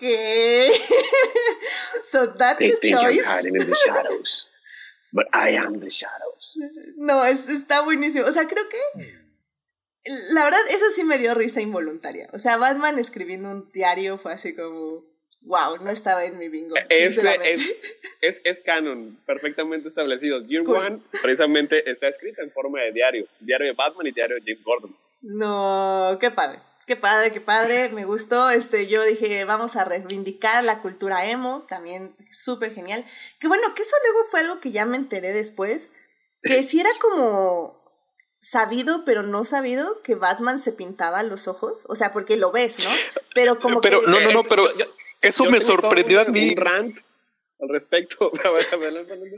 No, pero a mí me sorprendió porque me puse a ver, o sea, gracias Héctor otra vez, pero me puse a ver todas las películas de Batman, aunque sea un cachito para recordar algunas cosas, y dije, ¿cómo puede ser posible que la gente no se había dado cuenta que todos los Batman, pues los actores se pintan los ojos, o sea, las máscaras no tapan así como los ojitos, todos estaban así, nada más que en este es el primero en el que le vemos sin máscara cómo se le corre el, esa pinturita, ¿no? Entonces, por eso yo no entendía es parte de la suspensión de la incredulidad porque no se supone que realmente se maquille los ojos. Por eso, en una escena están, ya sea Michael Keaton o Christian Bale, están con la máscara, tienen el, el, el, corrector negro puesto y luego se la quitan y mágicamente no lo traen puesto. O sea, no se supone que nosotros debamos a imaginarnos que antes de ponerse la máscara este, se, va a pintar así este, de negro alrededor de los ojos. Yo por eso cuando vi, no sé si era corto imagen este, promocional de la película, en el que se ve que se quita la máscara y que todavía trae así de negro alrededor de los ojos, yo dije, esta película la quiero ver, o sea, porque está literalizando algo que ha estado ahí desde Michael Keaton en el 89. Dios bendiga a estas personas. y hay muchos sketches en TikTok de justamente de Batman yendo a comprar a, no sé, pongan su tienda de maquillaje porque yo no tengo idea qué cuáles son. Este, Mary Kay, no sé, whatever. Eh, así como Batman yendo a comprar como este eyeshadow o coso y, ay, ya sabes, pésimo, soy una pésima persona para bromas de maquillaje. Pero justamente les dicen como, ah, no, ¿quiere delineador? No, no, no, no quiero delineador. Quiero algo que, esto, ah, ok, ok, entonces quiero una sombra, quiere un esto. Es súper divertido, vayan en TikTok, hay, hay un montón de esos. Me la divertí mucho. Pero creo que... Lo que pasa es que creo... mucho para su estética al final del día y se ve increíble, o sea, ese mood deprimido, emo, con toda la pintura corrida, se ve increíble, la verdad. Que lo que te iba a decir es que creo que luego la gente no le no leyó algunas cosas previas porque este realmente la idea de, de Matt Reeves era es que este Batman va a ser Kurt Cobain y por eso la canción que él escogió. Y, y por eso al principio uno dice es un emo, es un emo, pero es un emo viejito, porque alguien dijo, o sea, hay mucha gente que no se va a identificar con la canción y va a decir qué grupo es ese y todo, porque sabemos, ya es de otra generación, pero sí era como una, una idea muy clara que tenía el director de, este es un tipo que está deprimido, y como tú dices en los primeros minutos, te das cuenta de eso. A mí, la verdad, no, no sé ustedes, pero a mí me encantó la presentación del personaje. Hay algo que quiero decir desde ya, este, perdónenme, me paran cuando, cuando quieran hablar porque si no voy a acaparar. sí. Pero siempre Batman se supone que nunca lo oyes. Nada más aparece y dices, ay, ñañita, aquí está este vato, ¿no? Pero no es cierto. Batman le gusta lo teatral, le gusta usar este, el miedo de ciertas maneras. Y cuando se aparece con estas botas que, que son como entre botas mojadas y, y como como, ¿cómo se llaman los que traen los cowboys? Los, este... ¿Espuelas? Espuelas. Las espuelas, o sea, da una sensación de esto cuando llega y lo hace en, en dos escenas, o sea, cuando se presenta, quiere dar esa atmósfera de algo está viniendo, algo está viniendo, agárrense porque ahí viene. Me encantó, o sea, yo ahí sí dije, no, no recuerdo este, ese sentimiento que me lo haya transmitido en, otras películas. O sea, desde ahí yo dije, este cuate está comunicando cosas que, que, que sí son Batman. Y también le ayuda mucho la música, ¿no? O sea, creo que tener como esa elección, a mí, miren, personalmente no me encantó la música. O sea, creo que le faltó punch, pero en ese tipo de escenas creo que la música es muy, muy certera porque le da un, un dejo minimalista y al mismo tiempo me recuerda como, no sé, a la marcha imperial. Eh, porque es como omnipresente, pero como, no sé, o sea, no sé, me, gusta. O sea, en ese tipo de escenas me funcionó muchísimo la música, porque sí le da, le da ese, ese, ese poder, pero como sutil, por decirlo de alguna forma, no sé. Bueno, la marcha imperial es sutil, pero, ¿me entienden? Eh, pero, es, o sea, es, por lo contrario, porque no es nada sutil, o sea, te está mostrando que ahí va a aparecer este un personaje que va a ser imponente. O sea, yo tengo en mi contrato que tengo que mencionar que no soy fan de, Michael Keaton, ni de Tim Burton, ni de Batman, de sus películas de Batman. Pero, o sea, es indudable que han tenido una, una, marca, una influencia muy marcada en cómo se ha representado Batman en el cine. O sea, y eso lo vimos desde la primera Batman. O sea, ¿cómo aparece? Aparece este, eh, básicamente por arte de magia. O sea, te volteas y de repente está detrás de ti. O sea, aparece, porque eso, eso es parte, digo, eso es, eso es algo que sí, sí logró capturar bien de, ciertas eh, interpretaciones del cómic.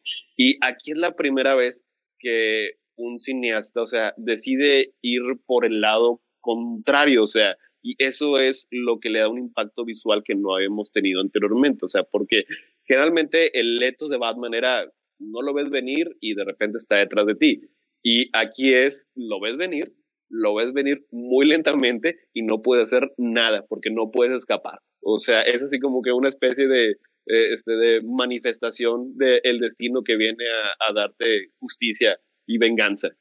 Que es algo que digo, no habíamos visto, se han dicho en, este, en Nolan tampoco lo hace, Nolan se va este, muy parecido a cómo lo hacía a cómo lo hacía Burton, que igual volvemos, es una manera muy padre de, de, utilizar a Batman, o sea, pero, o sea, la presentación que tuvimos aquí de Batman, o sea, es que nunca lo habíamos visto este, de otra manera. Digo, ya otras cosas se ponen ya más, eh, más este, usuales, como el Batimóvil, o sea, si se presenta así como algo... Oh, fan, gran, fan del Batimóvil. No, la, la, no, la presentación... A mí me mató, yo me morí ahí. Sí, o sea, es, yo, eso sí, yo creo que esa es la parte más, más, más, más, más representativa de lo que decías, Edith. No es que la música sea genial, sino está genialmente usada.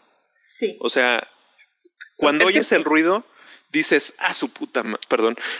O sea, dices, ay, güey.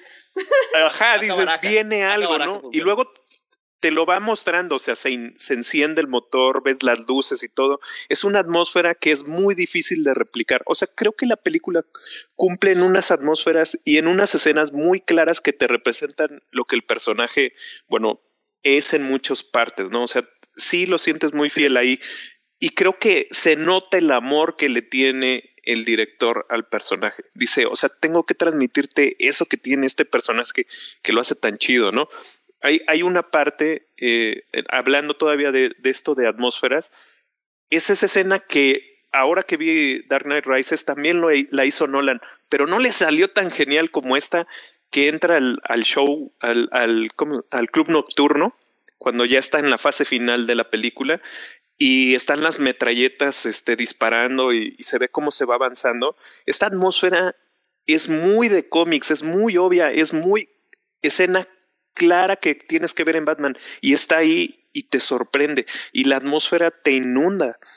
Creo que, que, que en eso cumple muy bien eh, la película, la música, la luz. Llega un momento en que pasa, como decías tú, Edith, de eso rojo oscuro a ser un poco más iluminada, a después volverse a atenuar a un color y a regresar a otra tonalidad, a la tonalidad final este, de este Batman ya, ya un poco más maduro. Creo que ejemplo, sí, sí, sí está muy chido eso. Lo, lo que se comentó creo que en Crónicas, creo que lo dijo este Bote, es que no le gustó tampoco este, mucho la música y a lo mejor el resto de la música no es particularmente eh, trascendente, pero el tema principal de Batman, o sea, este, cómo lo va introduciendo y cómo va salir, subiendo así, el creciendo cada vez más y más ruidoso, más fuerte, más estrambótico, utilizarlo eso para ir presentando en la pantalla los distintos facetas del personaje, como lo va experimentando la audiencia, eso es, esa, esa es la parte que a mí me gustó mucho de la música, o sea, que me pareció muy adecuada, o sea, va con el personaje. Tal vez, Sí. digo, a lo mejor no es, no es lo que es todo el soundtrack, o sea, estoy tratando de recordar, estoy seguro que Catwoman, digo, Selina Kyle tiene un tema, pero no me viene a la mente, pero lo que es el, el tema principal, el de Batman, ese le funciona porque es lo que hace este mucho Reeves. O sea, sí, ya después vamos a ver que, que, que es, es, es, en parte de la evolución del personaje, pero una de las cosas que le gusta mucho a, a los fans es, es, Batman como esta criatura de la noche, o sea, como este es más grande que la vida, o sea, que viene precisamente a adjudicar su, justicia, generalmente en medio de la violencia, que es la peor parte del personaje pero es algo que a muchos fans le gusta, o sea, y eso es algo que Reeves utiliza mucho en combinación con el ritmo de, para crear una escena, que es algo que, tiene muy particular y, y Nolan tiene otro ritmo completamente distinto para hacer sus escenas, Así que esto es algo que no habíamos visto necesariamente en una, en una película de Batman. Y luego después, con la música, y también es, es muy importante lo que quería mencionar, o sea, Robert Pattinson se siente bien a gusto, bien cómodo con el traje. Es algo muy difícil, muchos de los actores no lo logran, o sea, este, muchos no dejan de parecer una persona cosplayando en una convención, o sea, pero Pattinson, o sea, agarra el personaje, o sea, lo internaliza, o sea, y lo que es todo este disfraz lo utiliza con porte y con presencia para transmitir lo que debería, lo que debe de transmitir el personaje. o sea, yo, yo, lo, yo lo equiparé casi al nivel de, de Chris Reeve, o sea, que es el, es el estándar dorado de todas las películas de superhéroes, de que el señor se ponía unas mallas y pum, era Superman. De hecho, sí, estoy completamente de acuerdo. Creo que no me di cuenta de eso hasta que vi The Dark Knight Rises. Porque cuando Christian Bale se pone el traje, siento que se, él mismo se siente como rígido, como que le pesa todo, como que no está cómodo, ¿sabes? Como que está justamente posando para la cámara. Y no es que lo haga mal, ajá, o sea, no es que lo haga mal ni se siente mal en la película, porque el ritmo de Lonan eh, lo justifica, por decirlo de alguna forma. Pero sí, o sea, estoy 100% que con Pattinson creo que ni siquiera notas cuando no tiene el traje y cuando sí lo tiene. O sea, como que se siente, como dices, muy cómodo y fluye muy bien entre escenas que no tiene o sí tiene el traje. O sea, creo que eso le funciona muy bien. Y bueno, en el chat dice, Saulo dice, en el momento en que aparece el Batimóvil, Torreto sonrió y lo aceptó y lo aceptó a Batman en la familia. este, ay, sí, este, referencia de Rápido y Furioso para Héctor.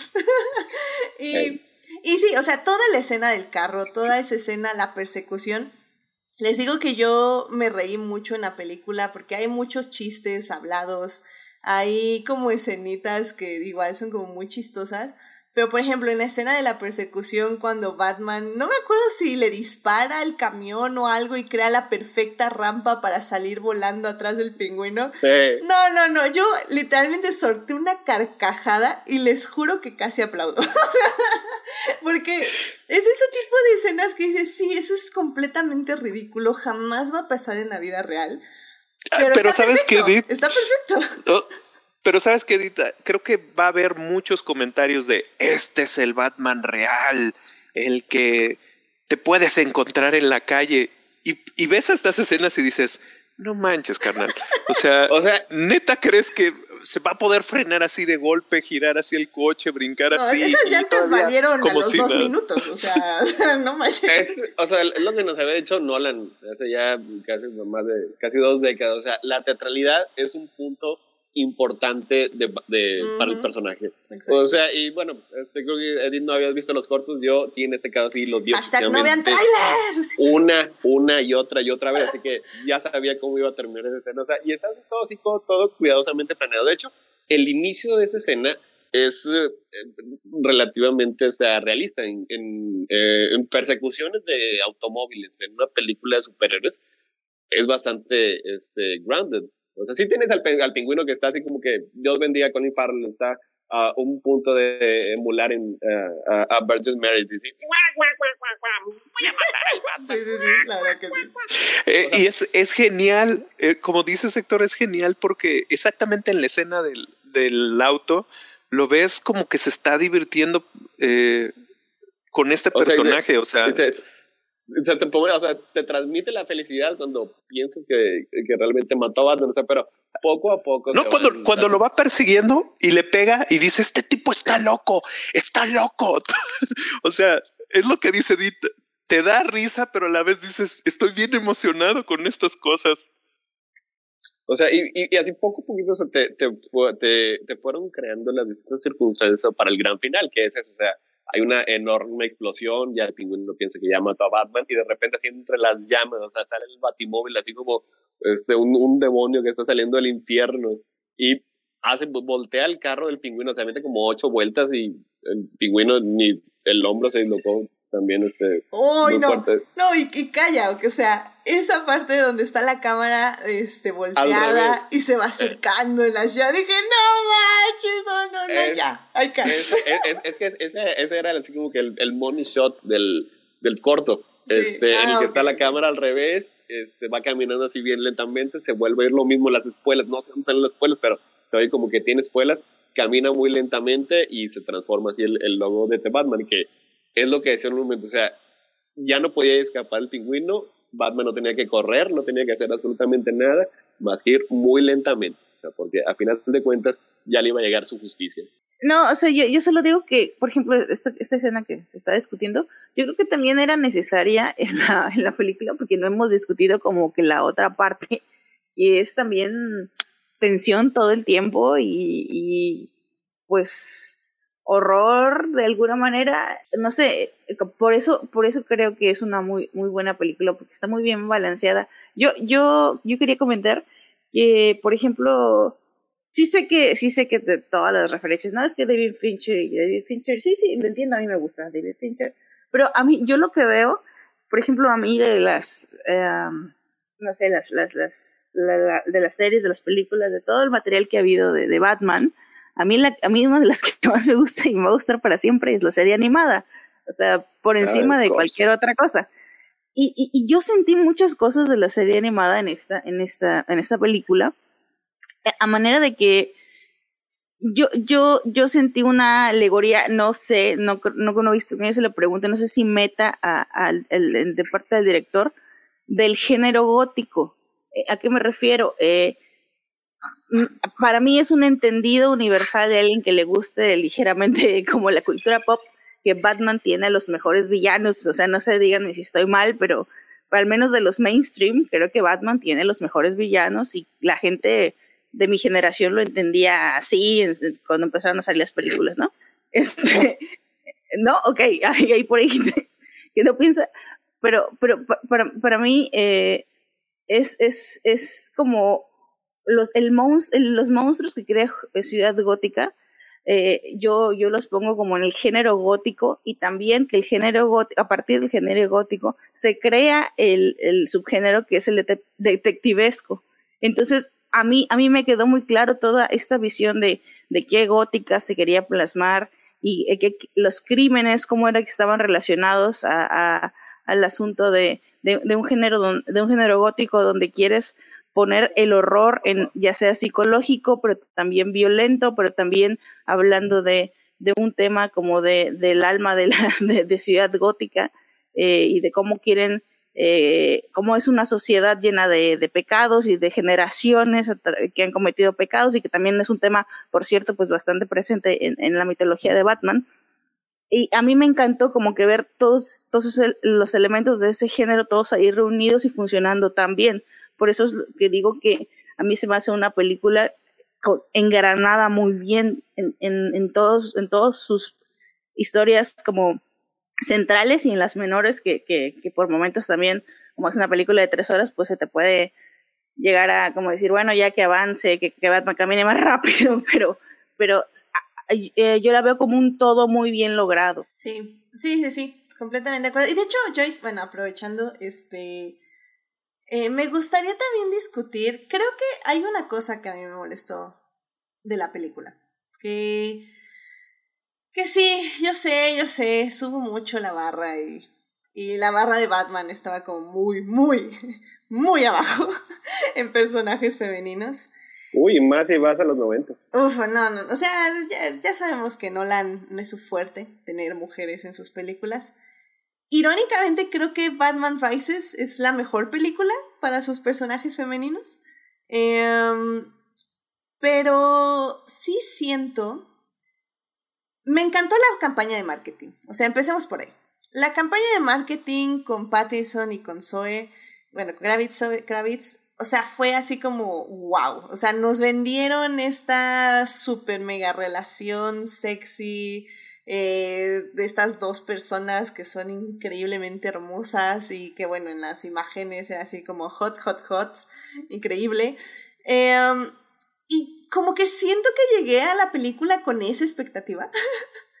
y ya que la vi, sobre todo, por ejemplo, la, primera escena donde se encuentran por primera vez que este Selina está abriendo eh, la caja fuerte para sacar el pasaporte de su amiga.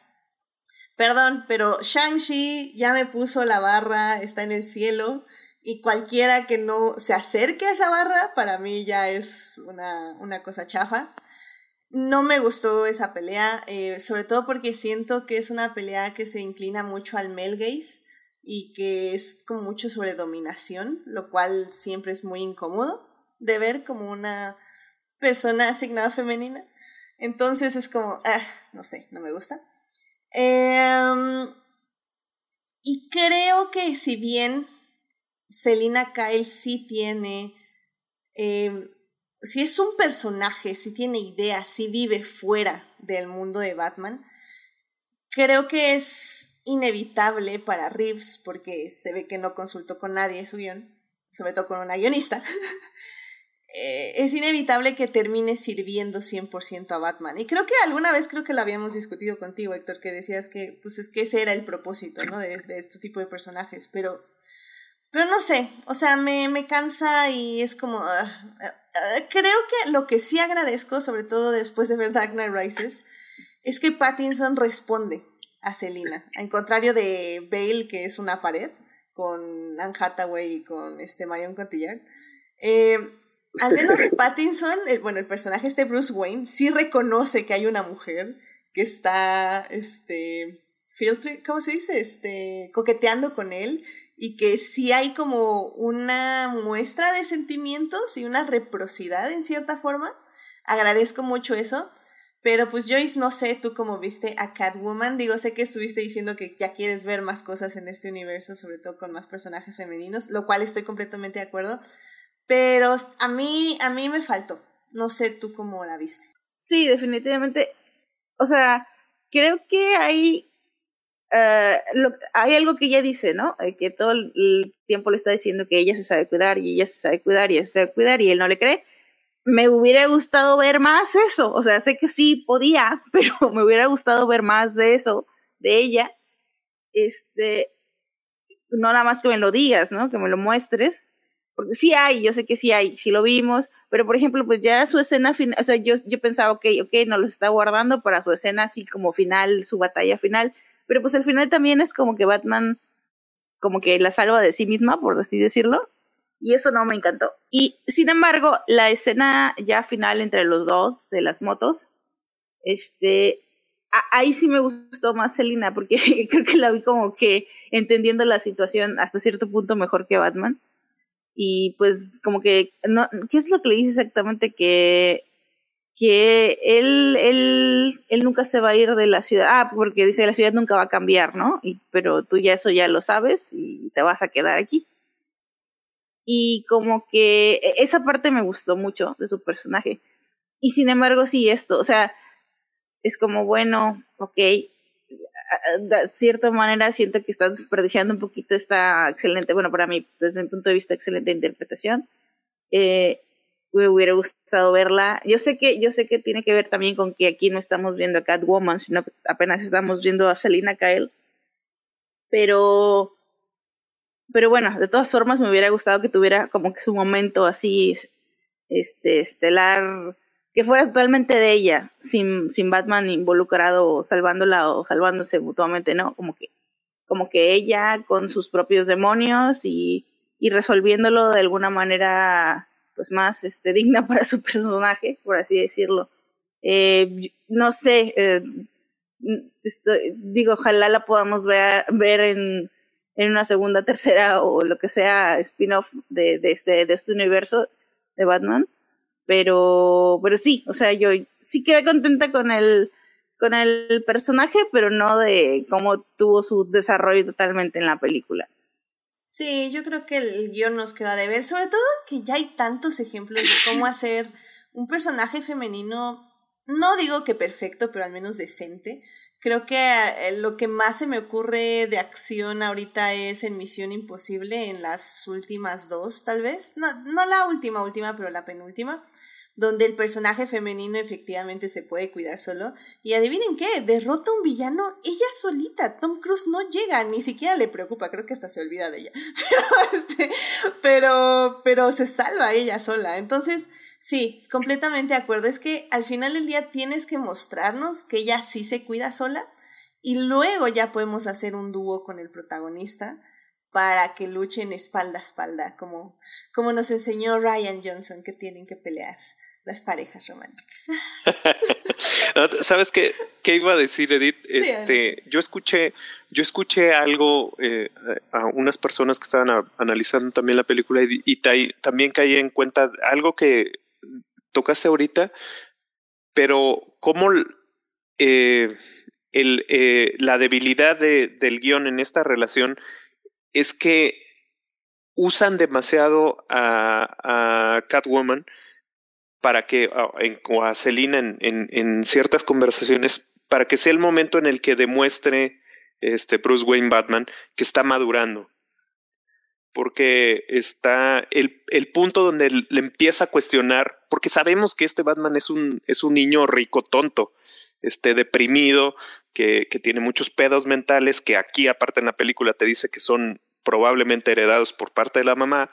Entonces, este, el tipo le empieza a cuestionar hasta su vida, ¿no? O sea, o sea que tú trabajabas ahí en el bajo mundo, o sea que tú tuviste algo que ver con estos tipos, o sea, como que, güey, o sea, eres un pinche niño rico que, que ni sabes realmente cómo tiene que subsistir la, la gente, ¿no? O sea, como llega un momento en el que te puedes dar cuenta de qué ridículo es, es este chavo inmaduro que sigue peleando con, con, sus problemas personales pero sí creo que se, se, se usa demasiado la figura de, de, de, pues podríamos decir, su pareja, como para que se vea que él está avanzando un poco, ¿no? Y, sí creo que, como ahorita decía Joyce, esa escena donde está con, con, con Carmín, eh, que pues es el, el realmente el pleito que tiene ella con su padre, que es lo que te dijeron, pues déjala que lo termine ella, déjala que cierre aunque sea este arco, ¿no? O sea, sí que llegue a ayudarla, pero ayudarla donde ella sea la protagonista. Y otra vez cae en, ah, mira, él ya entendió que, que la venganza es un poco diferente. Sí puede ser vengativo, pero, pero la tiene que salvar de que ella no se vaya a la ruina, ¿no? O sea, entonces, este, sí entiendo toda esta frustración que dices y creo que como, como hombres a veces no nos damos cuenta de, de cómo este mientras el, el personaje principal luzca más, este, a veces opaque estos momentos de gloria que, que debe de tener cualquier personaje. Sí, completamente de acuerdo. Como dices, o sea, los personajes que están alrededor del protagonista, evidentemente lo tienen que ayudar en su camino. Pero hay maneras mejores de hacerlo y más mejores escritas. Sobre todo porque, como bien dices, Selina podía tener el, el spotlight en este tercer final. Para ya cuando se inunda la ciudad y estamos ya en el estadio o la que sea esa cosa, ya ahí sí, ahí Brad Batman, Bruce Wayne, puede tener 100% el protagónico y puede cerrar su arco. Que bueno, ya hablemos de esta escena ya para ir cerrando esta sección. Que, que ahí fue cuando, justamente cuando él se sacrifica, yo me acuerdo que pensé, o sea, de que se sube al cable y lo corta y dije, ok, o sea, ¿cómo? O sea, ¿se está sacrificando para morir o qué fregados? Dije, bueno, ok, cool, X. Pero ya sale del agua súper bien y dije, ok, no, no está muerto, se ve que está bien, chido. Y cuando va y se acerca, prende la de esta llama y se va acercando aquí a la gente que extrañamente no se electrocutó con todos los cosas volando y los ve y ve al niño, yo dije, no, wow, dije, no, no, no, esto, esto va a ser súper emocional, esto me va a encantar, yo lo sé, yo lo sé, yo lo sé, yo lo sé. Y ya cuando le, extiende la mano y el niño se le acerca, yo dije, no ya, todo, que también es, es ahí yo ya morí. Así eso me encantó. es, es un, un, pequeño arco que pasó, Edith, porque al principio de la película es el niño que donde él se identifica, ¿no? Es, es un semi huérfano porque la mamá todavía le queda. Pero él se identifica con él, ¿no? Es que creo que es una manera muy inteligente de recrear el arco de él, o sea, de Bruce Wayne como niño, en lugar de volver a ver la escena donde mandan, matan a sus papás y está en el funeral y Alfred lo abraza y todo eso que ya hemos visto 1579, 1700 veces creo que es un muy bonito paralelo emocional ver literalmente todo el proceso que él vivió, pero con otro niño, porque al mismo tiempo te da esta sensación de que siempre vemos nuestros dolores y nuestros miedos reflejados también en otras personas y que por eso en cierta forma no estamos soles, o sea, vivimos experiencias universales de diferentes formas. Y eso también me parece hermoso, o sea, muy, muy bonito. Y nada más acabando, algo que también como que creo, es que es exactamente el momento donde se ve que el que le da el voto de confianza son los niños. Porque no solo es esa escena en la que el niño es el primero, o sea, porque él se va y se, se acerca a la, a la nueva alcalde, ¿no? le, le dice así como ven, y ella así de no, no, no, no, me voy a acercar a ti. Y entonces es el niño el que va, se acerca y dice, yo sí confío en ti, ¿no? Y ya sale. Pero creo que también se vuelve a repetir esto al, al final cuando ya se están llevando, él está cargando a otro. Yo creo que es como un, un no sabemos exactamente qué es, pero es joven y lo deja como en, en, en la camilla que se lo lleva el helicóptero. Este, y tú ves esa, esa, ese punto de decir, yo yo en la única persona que confío no es en los militares ni nada, es en ti, Batman, ¿no? O sea, este, como, como dices, ese, es, ese elemento donde le cambia el chip de decir, ah, va, yo cuando vi esa escena y después, ahora que he escuchado la, la, la opinión de Héctor, creo que esa también es una parte en la que sí, sí dices, este es exactamente el, el significado de Batman, más que los golpes, la, la desesperanza que siempre ha tenido. Estoy completamente de acuerdo. Que, bueno, de viendo el lado chistoso, hay también varios TikToks diciendo así como que va a Superman y le reclama a Batman que básicamente se robó su línea sobre la esperanza. pero, pero me funciona, o sea, me funciona. Creo que es muy cansado, o sea, ya ver millonarios o billonarios, que sabrá Dios, eh, salvar al mundo porque o se quieren vengar o porque pueden, como con Iron Man o sea, creo que es una de las razones con las que Batman, o sea, como digo, me gustan las películas, las he visto, disfruto del personaje, pero pues nunca he podido como, ¿saben? Que me guste, guste, guste. Y, y creo que justamente toda esa parte, a partir de la inundación del estadio hasta el final, dije, wow, este podría ser un Batman con el que realmente podría formar como una conexión, ¿saben? Y, y creo que eso es súper valioso porque aparte, creo que es estos tipos de escenas que te hacen como replantearte toda la película. Es de este tipo de películas más bien que, que la escena final te hace, te hace replantear la película porque ya le ves otro significado. O sea, creo que en ese momento entiendes justamente lo que decías, Fernando, que toda la película fue él creciendo, dándose cuenta de sus privilegios, porque Celina se lo dice muchas veces, es que piensas como un niño rico, y pues porque lo es. Eh, se da cuenta de sus privilegios, se da cuenta un poco de lo que no está haciendo por otras personas, lo que puede hacer, se da cuenta del trauma que carga, del dolor que carga y cómo le está impidiendo básicamente avanzar. Y, y ya que te das cuenta que sí aprende la lección, porque todo esto lo vemos siempre con Batman, el problema es que siento yo que ninguna otra película, en mi caso, porque no he leído ningún cómic, ni visto la serie animada, eh, yo nunca he visto que Batman aprendiera la lección, ¿saben? O sea, aprende algunas lecciones, pero no, no una lección internalizada, sino como una lección general. y creo que eso hace esta película tan valiosa. Adelante. Antes de que se me olvide, y creo que no lo hemos dicho absolutamente en ningún momento, el acertijo juega exactamente eh, el lado opuesto de Batman. O sea, tú, lo que ahorita se, nos reíamos de lo de los diarios, entiendes por qué lo ponen en la película al, al final, en, en, en, el punto donde te das cuenta que el acertijo hacía exactamente lo mismo. O sea, que era un tipo que estaba buscando, o sea, que se estaba buscando, que, que estaba buscando perfeccionarse, que cuando tiene esa confrontación, eh, hay, hay muchas escenas que son calcadas de, de otros puntos. Yo creo que como, como eh, fanservice, hay muchísimas cosas que, que te das cuenta, ¿no? Que aquí te mencionan una cosa, aquí te mencionan otra, te las van soltando así, pero esa discusión que tiene este con el acertijo, eh, a mí se me hizo genial porque, o sea, sí llega un momento en que le dice, tú nunca fuiste huérfano, vato, o sea, otra vez, eras privilegiado, vivías en una casa así, aunque no se lo dice directamente, o sea, se lo explica con peras y manzanas, para al final todavía decir, este, y ¿sabes qué? Aparte de todo eso, ni eres tan inteligente, güey. Entonces, este, o sea, te, te recuerda la película que estás viendo un Batman, este, joven, que se equivoca, que todavía no sabe muchas cosas, que, que sigue siendo un niño rico. Entonces, este, me gustó mucho también eso, que el acertijo juega exactamente como el tipo que se le fue metiendo en la, en la mente hasta que eh, pues le escupe en la cara todas sus verdades.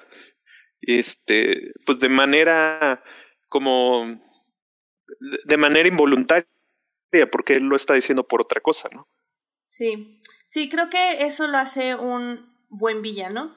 O sea, esta peli creo que no es súper mega duper increíble en el aspecto de que no hay un villano súper grandioso, porque efectivamente este, Matt Reeves se está tomando del libro de esta época, donde los verdaderos monstruos son los internos. Entonces, me gusta que el, el, acertijo es el reflejo, como bien dices, de Batman, es su espejo más bien, es su espejo, donde él puede ver reflejadas las decisiones que ha tomado y cómo esas decisiones pueden tener cierto tipo de consecuencias si se siguen tomando de esa forma y si no se cambian y si no se cambian la perspectiva con las que se toman o, o tomar otras decisiones básicamente. Entonces creo que eso, eso funciona muy muy bien y lo hace increíble Matt Reeves en ese aspecto. Pero pues ya para ir cerrando, Joyce, pues algo más que quieras mencionar o ya tu conclusión de la película, este, para, para irnos a la tercera parte? Pues creo que es un lindo inicio. Eh, ojalá este tengan la oportunidad porque no, no sé si ya está, la verdad no he visto si está como que confirmado alguna continuación directa. Este, pero eh, mm, qué, bonito ver otro Batman, ¿no? O sea, a pesar de que es una fuente, una fuente que ya lleva rato, eh, qué bonito ver eh, que se pudo ver, se pudo tomar desde, desde otro ángulo o, o digamos tomar nuevas eh, nuevos ángulos para ver viejas historias. Y y bueno no, sé em, insisto perdón también voy a repetirme pero creo que es una buena película. O sea no no no no hablamos de si es una yo, yo, yo también creo que es una forma de la cual se podría contar un superhéroe y, y esto lo vemos más en los cómics que en la pantalla grande, pero ojalá se empiecen a contar más historias así, eso quiero recalcarlo, y de todos los superhéroes, este, de todos los superhéroes, y bueno, ya sabemos que también le gusta contar de villanos, pero eh, por favor, más, más dejen, dejen contar más, eh, más historias a más, a más personas más diversas, para tener historias más diversas. Y, y bueno, yo lo, lo único que me quedaría hablando con lo que decía en el niño es que se, se rumoraba que si era Robin. Yo, yo, yo todavía como que dije, ay, ¿cómo encajaría un Robin en este universo tan oscuro? Porque uh, aunque sé que hay Robins que obviamente crecen y tienen sus traumas más que los del mismo Batman, sí, sí, sí, sí, no me imaginé como que de momento a este, a este Battinson con un pequeño niño ahí ayudándole o algo así. Este, entonces, curiosidades y el futuro de, de esta historia y, y pues en general muy, muy bien, ¿no? Digo, no, no, no es perfecta ni nada, pero muy, muy bien. Eh, me quedo con muy buen sabor de boca. Excelente. Pues con lo que sigue, tengo entendido, ahí sí no sé si alguien más aquí sepa, que hay una página secreta a la que accedes con un código que y que sí se está como Matt Reeves rumorando que efectivamente va a haber otra parte y que evidentemente el Joker es el que va a tomar la batuta. Eh, un poco por lo del final y un poco por esta página secreta, así que pues ya veremos. No sé si han confirmado algo, sinceramente no lo investigué, pero sí me enteré de todo este asunto de, las páginas secretas. Pero bueno, Héctor, eh, ¿alguna conclusión o algo más que quieras mencionar? Eh, vamos a decir que sí. Eh, es que nomás quería regresar así ya para, para cerrar.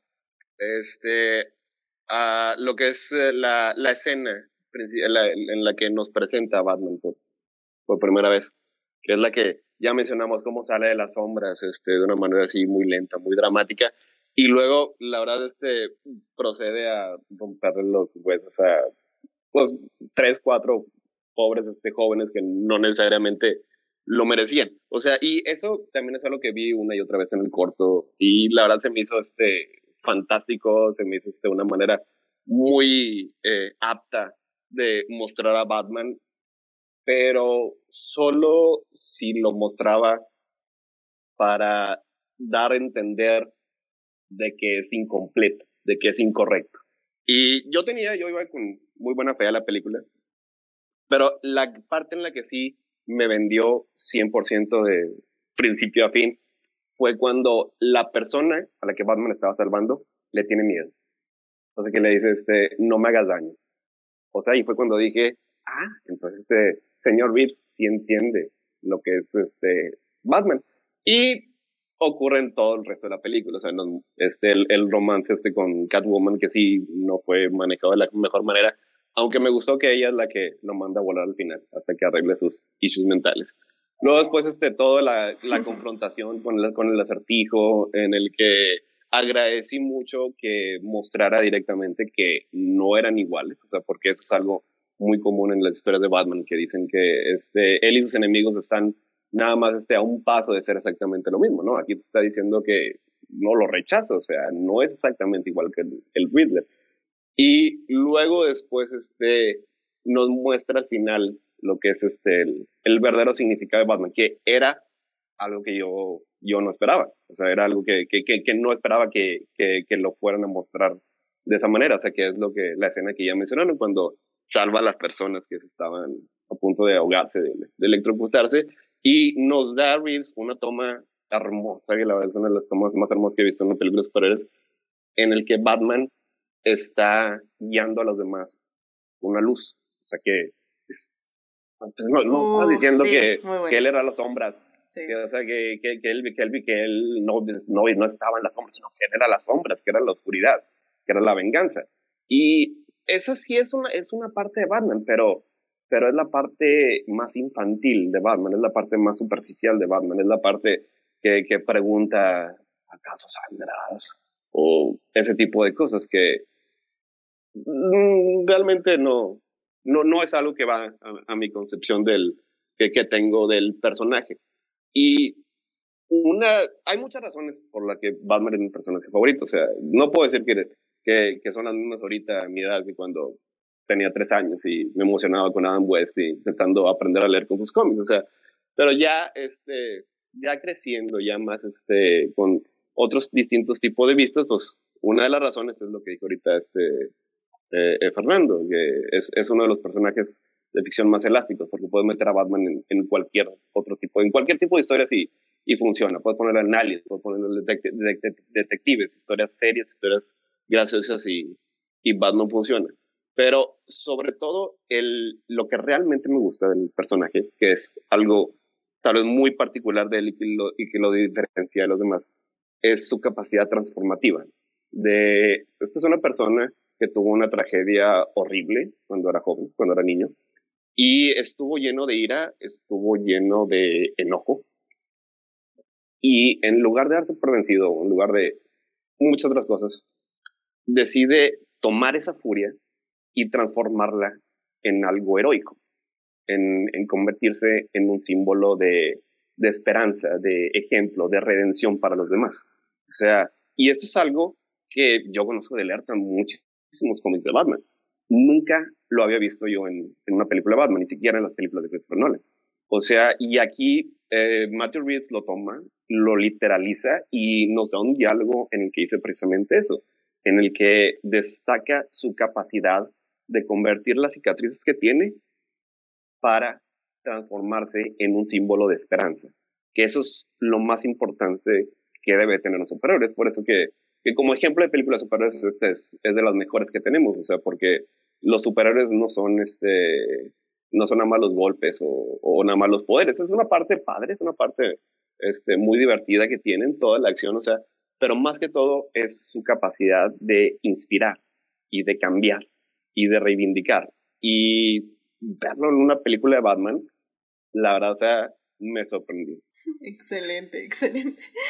Fernando, este, una última conclusión de la película. Conclusión. Eh, como dice Héctor, eh, al inicio de, de la película te muestran este Batman que todo el mundo queríamos ver.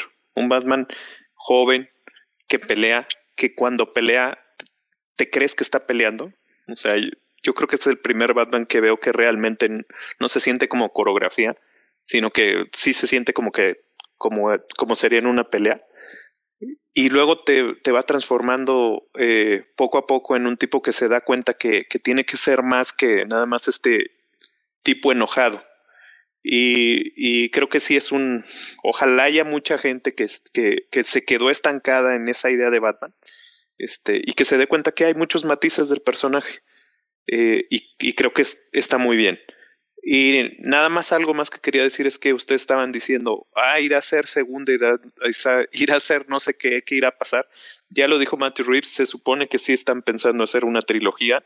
No sabe quién va a ser los demás villanos. Él dice que él el Joker no va a ser el, el, el villano principal, que él desechó a una escena donde sale el Joker, que se supone que la grabó y se eh, va Batman a platicar con él y, le pregunta quién es el acertijo y dijo no creo que esta escena está de más la, la quitó y dejó la del final porque él creía que sin esa escena donde se viera como que había mucha maldad aún en Ciudad Gótica este pues no iba a tener el mismo punch esa despedida entre Batman y Catwoman.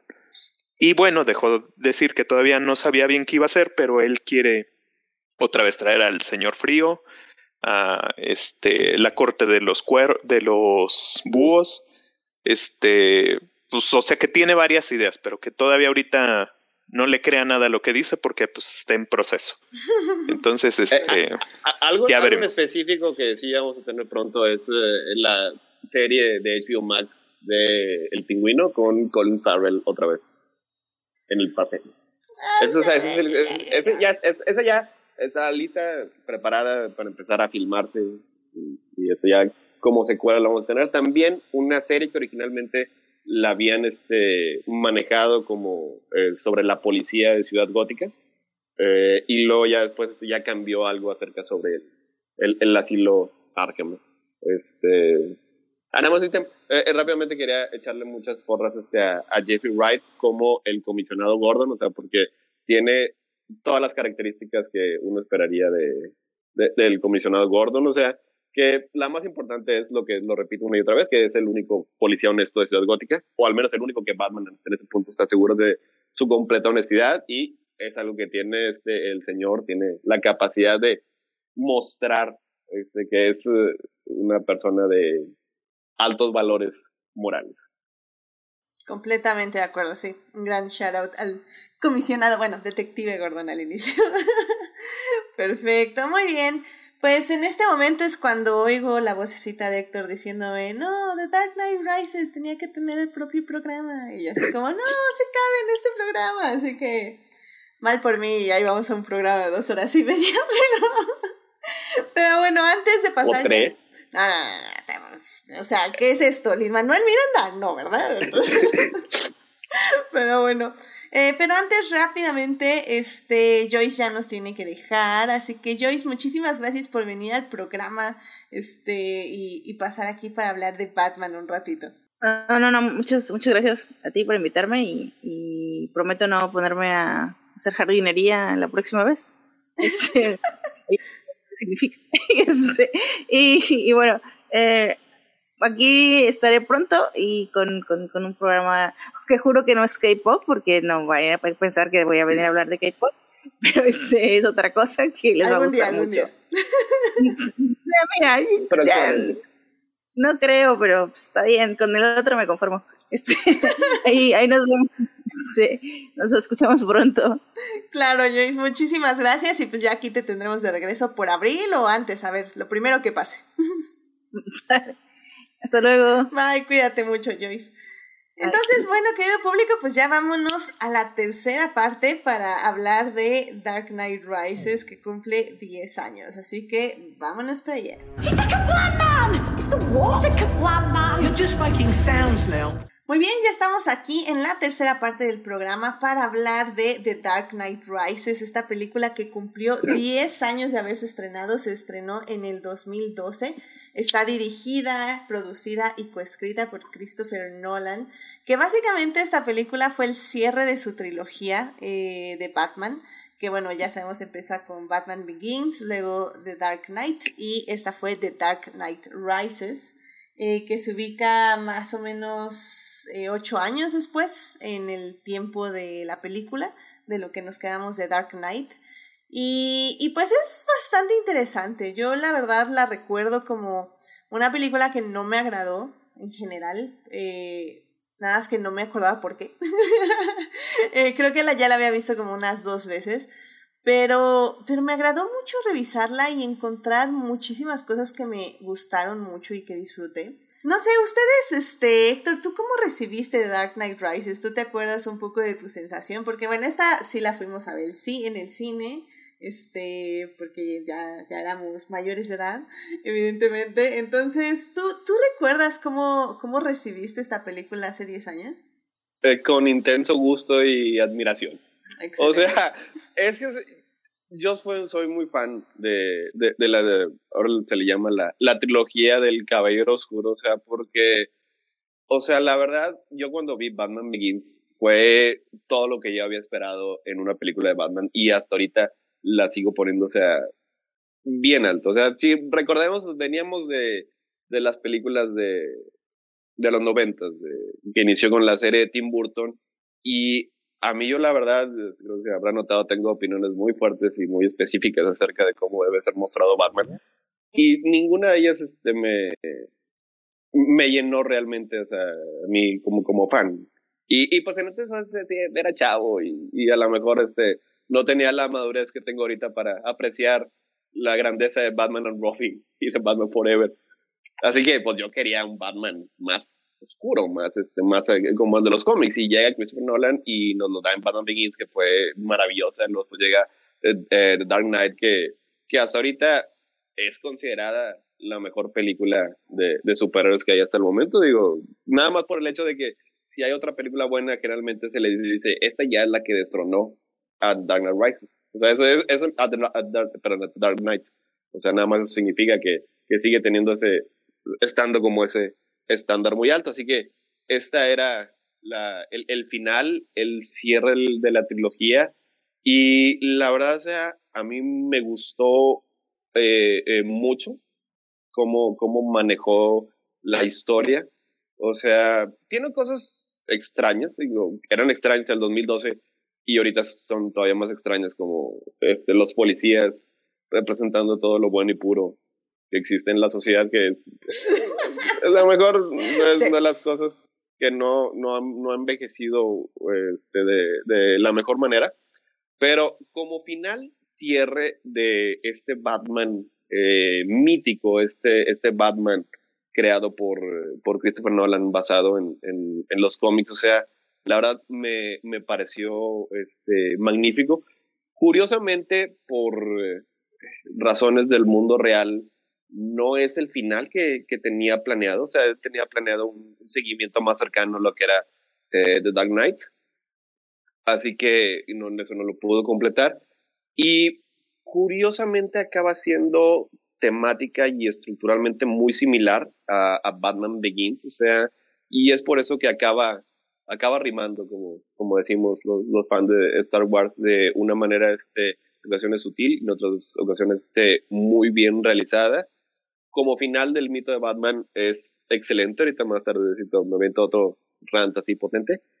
Y algo que yo recuerdo mucho es que la experiencia de verlo en el cine fue, ha sido una de las, de las mejores. O sea, era, eran los tiempos de que toda la sala estaba llena, era la noche de estreno.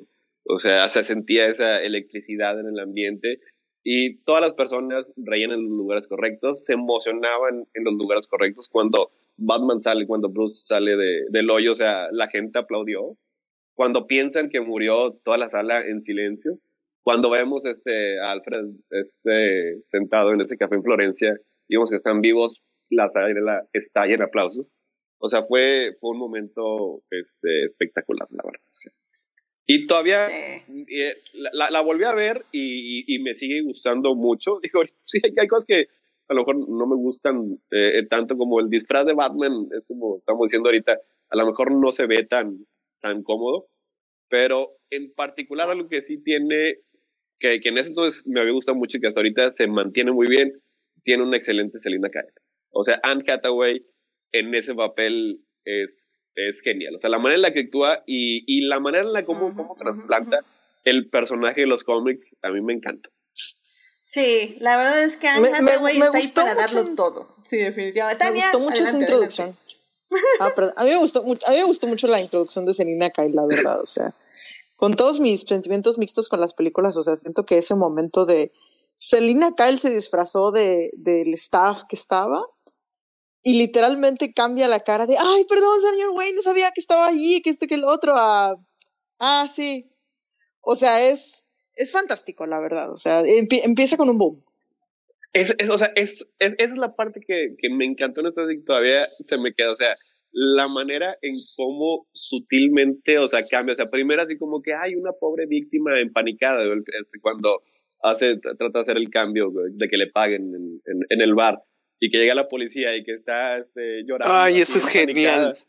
Y, y, y, luego después me se voltean y pues, ya actúa como, como ella es igual, al salir también lo vuelve a hacer. O sea, esos, o sea, esos momentos fueron geniales. O sea, eh, en parte el personaje de, de Catwoman está, está basado en, en Kerry Lamar, este, una actriz que además muy inteligente.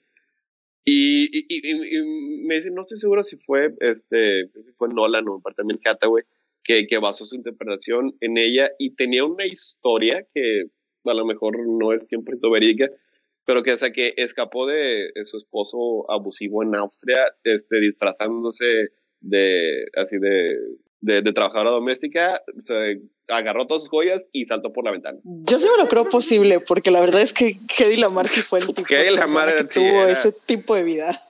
Era como un personaje, como un superhéroe de cómics.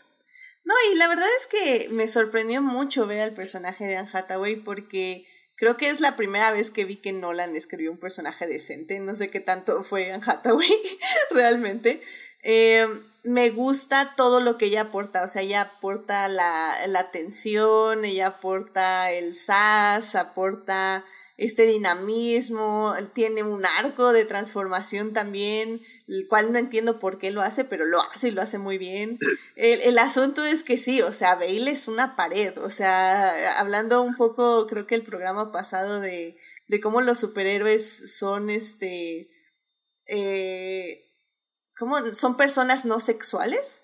Eh, o sea, Bale aquí, sí, ok, tiene su escenita con Mayor Contillar, pero, o sea, tienen la química de dos, no sé, o sea, ni, sé qué analogía usar, pero no hay nada de química, o sea, es cero química con Mayor Contillar, es una escena de transacción heterosexual porque tiene que haber una escena este, de sexo desnudos en la chimenea de la mansión, pero, o sea, es como super X, super horrible. Y, y, o sea, y en lugar, o sea, en lugar de haber creado esa tensión, te hubieras dedicado a Hathaway al 100% y esa película hubiera sacado fuego por sí sola, pero no. Entonces, eso creo que es lo que más me molesta. la parte de la chimenea con Miranda Tate era justamente que como que era el amigo date cuenta, pero para la audiencia, o sea. Sí, pero, pero es que Bale es así, es una pared, o sea, ni con ella ni con Anne Hathaway, o sea, cuando Anne Hathaway le dice casi casi, te quiero, voy a huir contigo al otro lado del mundo, Bale es como, chido. Y se va. Ahí nada más voy a defender un poco este a, a, a Christian Bale porque no creo que tenga la culpa en, en particular eso, porque todas, las, todas las películas de Christopher Nolan son de ahí. O sea, lo admiro mucho como, como director, tiene ideas muy padres, pero su capacidad para formar relaciones humanas es, de, ahí su incapacidad de escribir personajes femeninos. Es, creo, es, mal. Creo que la parte, la, la, perdón, nada más la, la única relación romántica que ha escrito Christopher Nolan es entre Robert Pattinson y el personaje principal de Tenet que se me acaba de ir su nombre del actor. Es que no, literalmente se llama personaje principal. Ah, sí, cierto. ¿Se, dan cuenta de cómo se conectan? ¿Se dan cuenta cómo todos los caminos se conectan? O sea, ya volvimos a Pattinson a una. O sea, básicamente tenemos los grados de separación. O sea, tenemos Batman, Nolan, Pattinson, eh, Batman, Batman de Pattinson. O sea, Curiosamente, eh, estaba escuchando una, una, una anécdota, perdón que regrese al pasado, pero dice que cuando este Pattinson fue a hacer su, su prueba, estaba grabando Tenet y que Nolan le dijo, ¿cómo te fue? Y pues él así de, ah, pues qué te cuento, o sea, pues es la nueva película de Batman, ¿no? Y que Nolan le dijo, es que yo creo que tú eres el Batman perfecto. Y que entonces él se Oh. decidió por a- hacer eh, Batman con más Y mientras seguridad y después estaba, de eso. estaba Christian Bell en la ventana y nada más que le corrió una Sí. No, pero saben que regresando de nuevo a Dark Knight Rises, a, a mí siempre me ha generado conflictos muy grandes esa película. Como, como bien dice este Héctor, eh, no era el plan inicial que tenía eh, Nolan de cómo quería hacer su desarrollo y creo que se nota porque ahí a, a mí como que no la puedo ver completa. Tengo que pararle en ciertos momentos porque si hay ciertas cosas que sigo sin entender. O sea, entiendo que tenía que salir Bane, tenía que no sé qué, pero cuando le estoy viendo, esta vez que la vi el fin de semana, dije, no, o sea, no, no, no me está transmitiendo absolutamente nada más. Nada más sirvió para ese momento de cuando le rompe la espalda y lo vuelve a destrozar completamente. Pero en realidad, ya después, como que sigue siendo un personaje como medio chistoso, o sea, ni, ni, ni te da una sensación de peligro, o sea, es peligro porque una bomba, y es una bomba que va a explotar en no sé cuántos días, y tiene un contador, y tú así de, o sea, sí, pero ¿por qué, o sea, por qué pasamos de una historia como más complicada, un personaje más maduro, para otra vez regresar a la bomba de tiempo de este que, este, como que también siento que no nos hicieron falta los patos. Era, Los patos, las monjas y el autobús. Exacto. O sea, a final de cuentas es una es, es- es un truismo de Batman. Algunos días no te puedes deshacer de una bomba. Y, y sabes qué, creo que la intención de Nolan es buena. Creo que iba por buen camino en el aspecto de, primero, que fuera un Batman derrotado, que encuentra como la chispa de la vida gracias a Selina Kyle. Lo malo es que evidentemente Nolan no lo notó y no se enfocó en eso.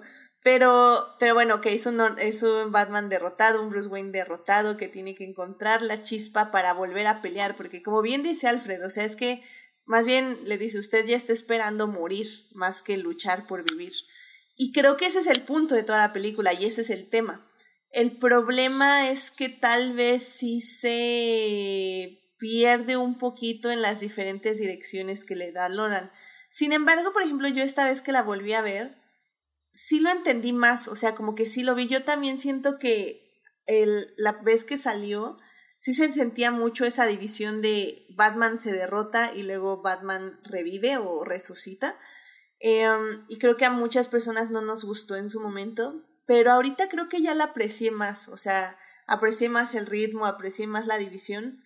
Sí, ok, sí le tienes que dar muchas, este, ¿qué dicen? Suspensión de la incredibilidad. La tienes que dar en Eso. galones. Sí, no, porque lo que te recuperas de que te rompieron la espalda en tres meses y subes a un cosito que te va- volví a romper la espalda otras siete veces, pero ok. Digo, Y- de- desde que empezaron, señor, Bru- señor Berwayne, usted no tiene cartílago. Creo que ya sabes que la película te está exigiendo ciertas concesiones. ¿Qué No, eh, Yo sigo sin es saber que- cómo se, cómo se madrió las rodillas. O sea, alguien Ah, explíqueme. ¿Cómo no? Ah, se no, las pues eso no, o sea, es- eso es obvio. No, pero eso sí lo la- explican. Ese es el final de Dark Knight. De Dark Knight. Él se cae y cae sobre la rodilla. Pero, a ver, que- creo que también algo que decía ahorita Edith, hay, hay ciertas cosas que, que vas entrando y vas viendo y dices, bueno, aquí te tengo que dar chance, ¿no? Pero ya viendo la segunda vez, este, hay muchas lecciones que le empieza a dar él, este, a, bueno, pues al que termina siendo Robin, este Blake creo que se llama el Ay, personaje. ese es lo John mejor, Blake. es lo mejor. Ajá, le- le- Lo amo, lo amo. le empieza, le empieza a dar dos o tres lecciones así de no, güey, a ver, si quieres hacer esto, va a ser así. Entonces tú desde ahí dices, "Oh, es más que obvio que va a pasar esto. Y el, el punto ese de, este, pues es que se va a morir y la bomba y va a, y se ver para allá.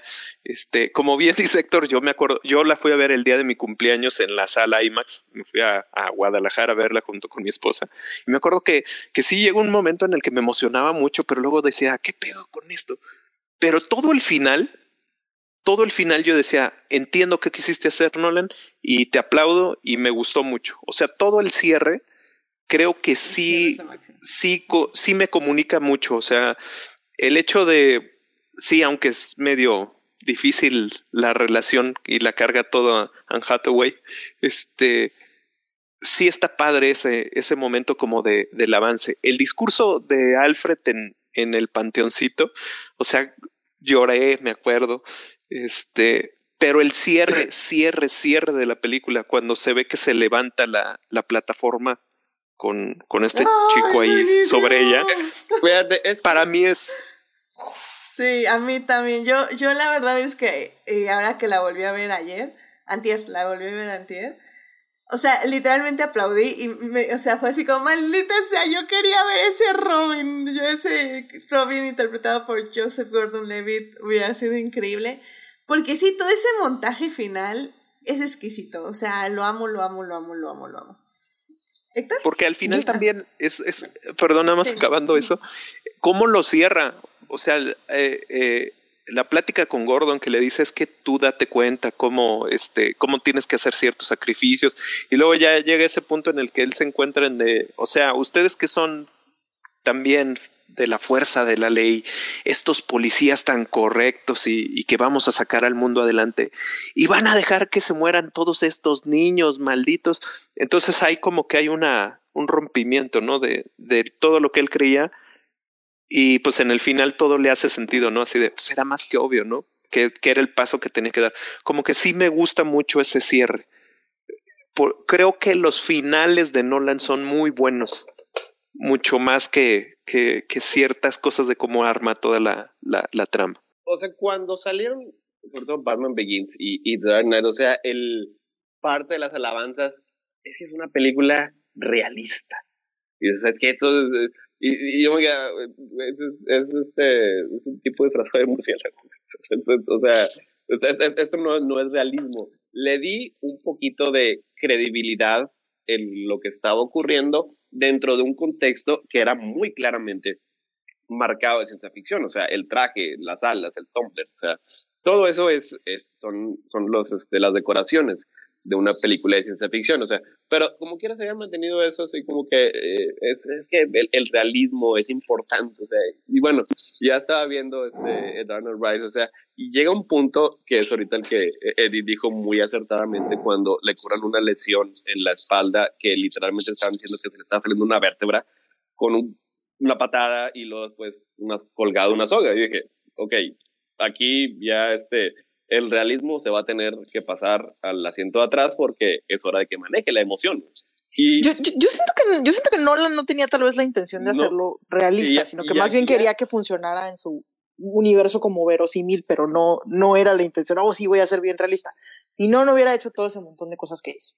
Y luego ya, ya después, o sea, todo lo que es literalmente el, el último acto de la película, o sea, es 100% básicamente fantasía. O sea, todos están a punto de morir y siempre, siempre lo salva algo o alguien en el último momento. Es, es una sucesión increíble de Deus Ex Machina tras Deus Ex Machina tras Deus Ex Machina. O sea, este, está, en, eh, está a punto este de, ya ni hablar de cómo llegó este, este Bruce de la prisión en la que estaba a Ciudad Gótica sin dinero ni pasaporte ni nada. ¿Por qué llegó? Porque es Batman. O sea, y está a punto de morir Gordon y llega, y los, aquí los salva? Los salva Batman. Está a punto de morir Blake, ¿quién lo salva? Lo salva Batman. La bomba está a punto de explotar, que es la única manera de salvarlo, hay que llevarlo a la bahía y pues, este, sacrificarlo. O sea, todo eso sirve, o sea, para mostrar así como que un, un espacio de fantasía muy marcado que también es parte de lo que debe ser una película de superhéroes. O sea, no necesariamente tienes que ir, ir, por estas cosas para este realismo, sino más que todo por, por la emoción que te está transmitiendo. Y eso es lo que la película hace de una manera, o sea, excelente. O sea, porque sí, sí, sí, también te está diciendo mucho, o sea, te dice mucho este, el, el, el, la trama en sí, este, la, la estructura.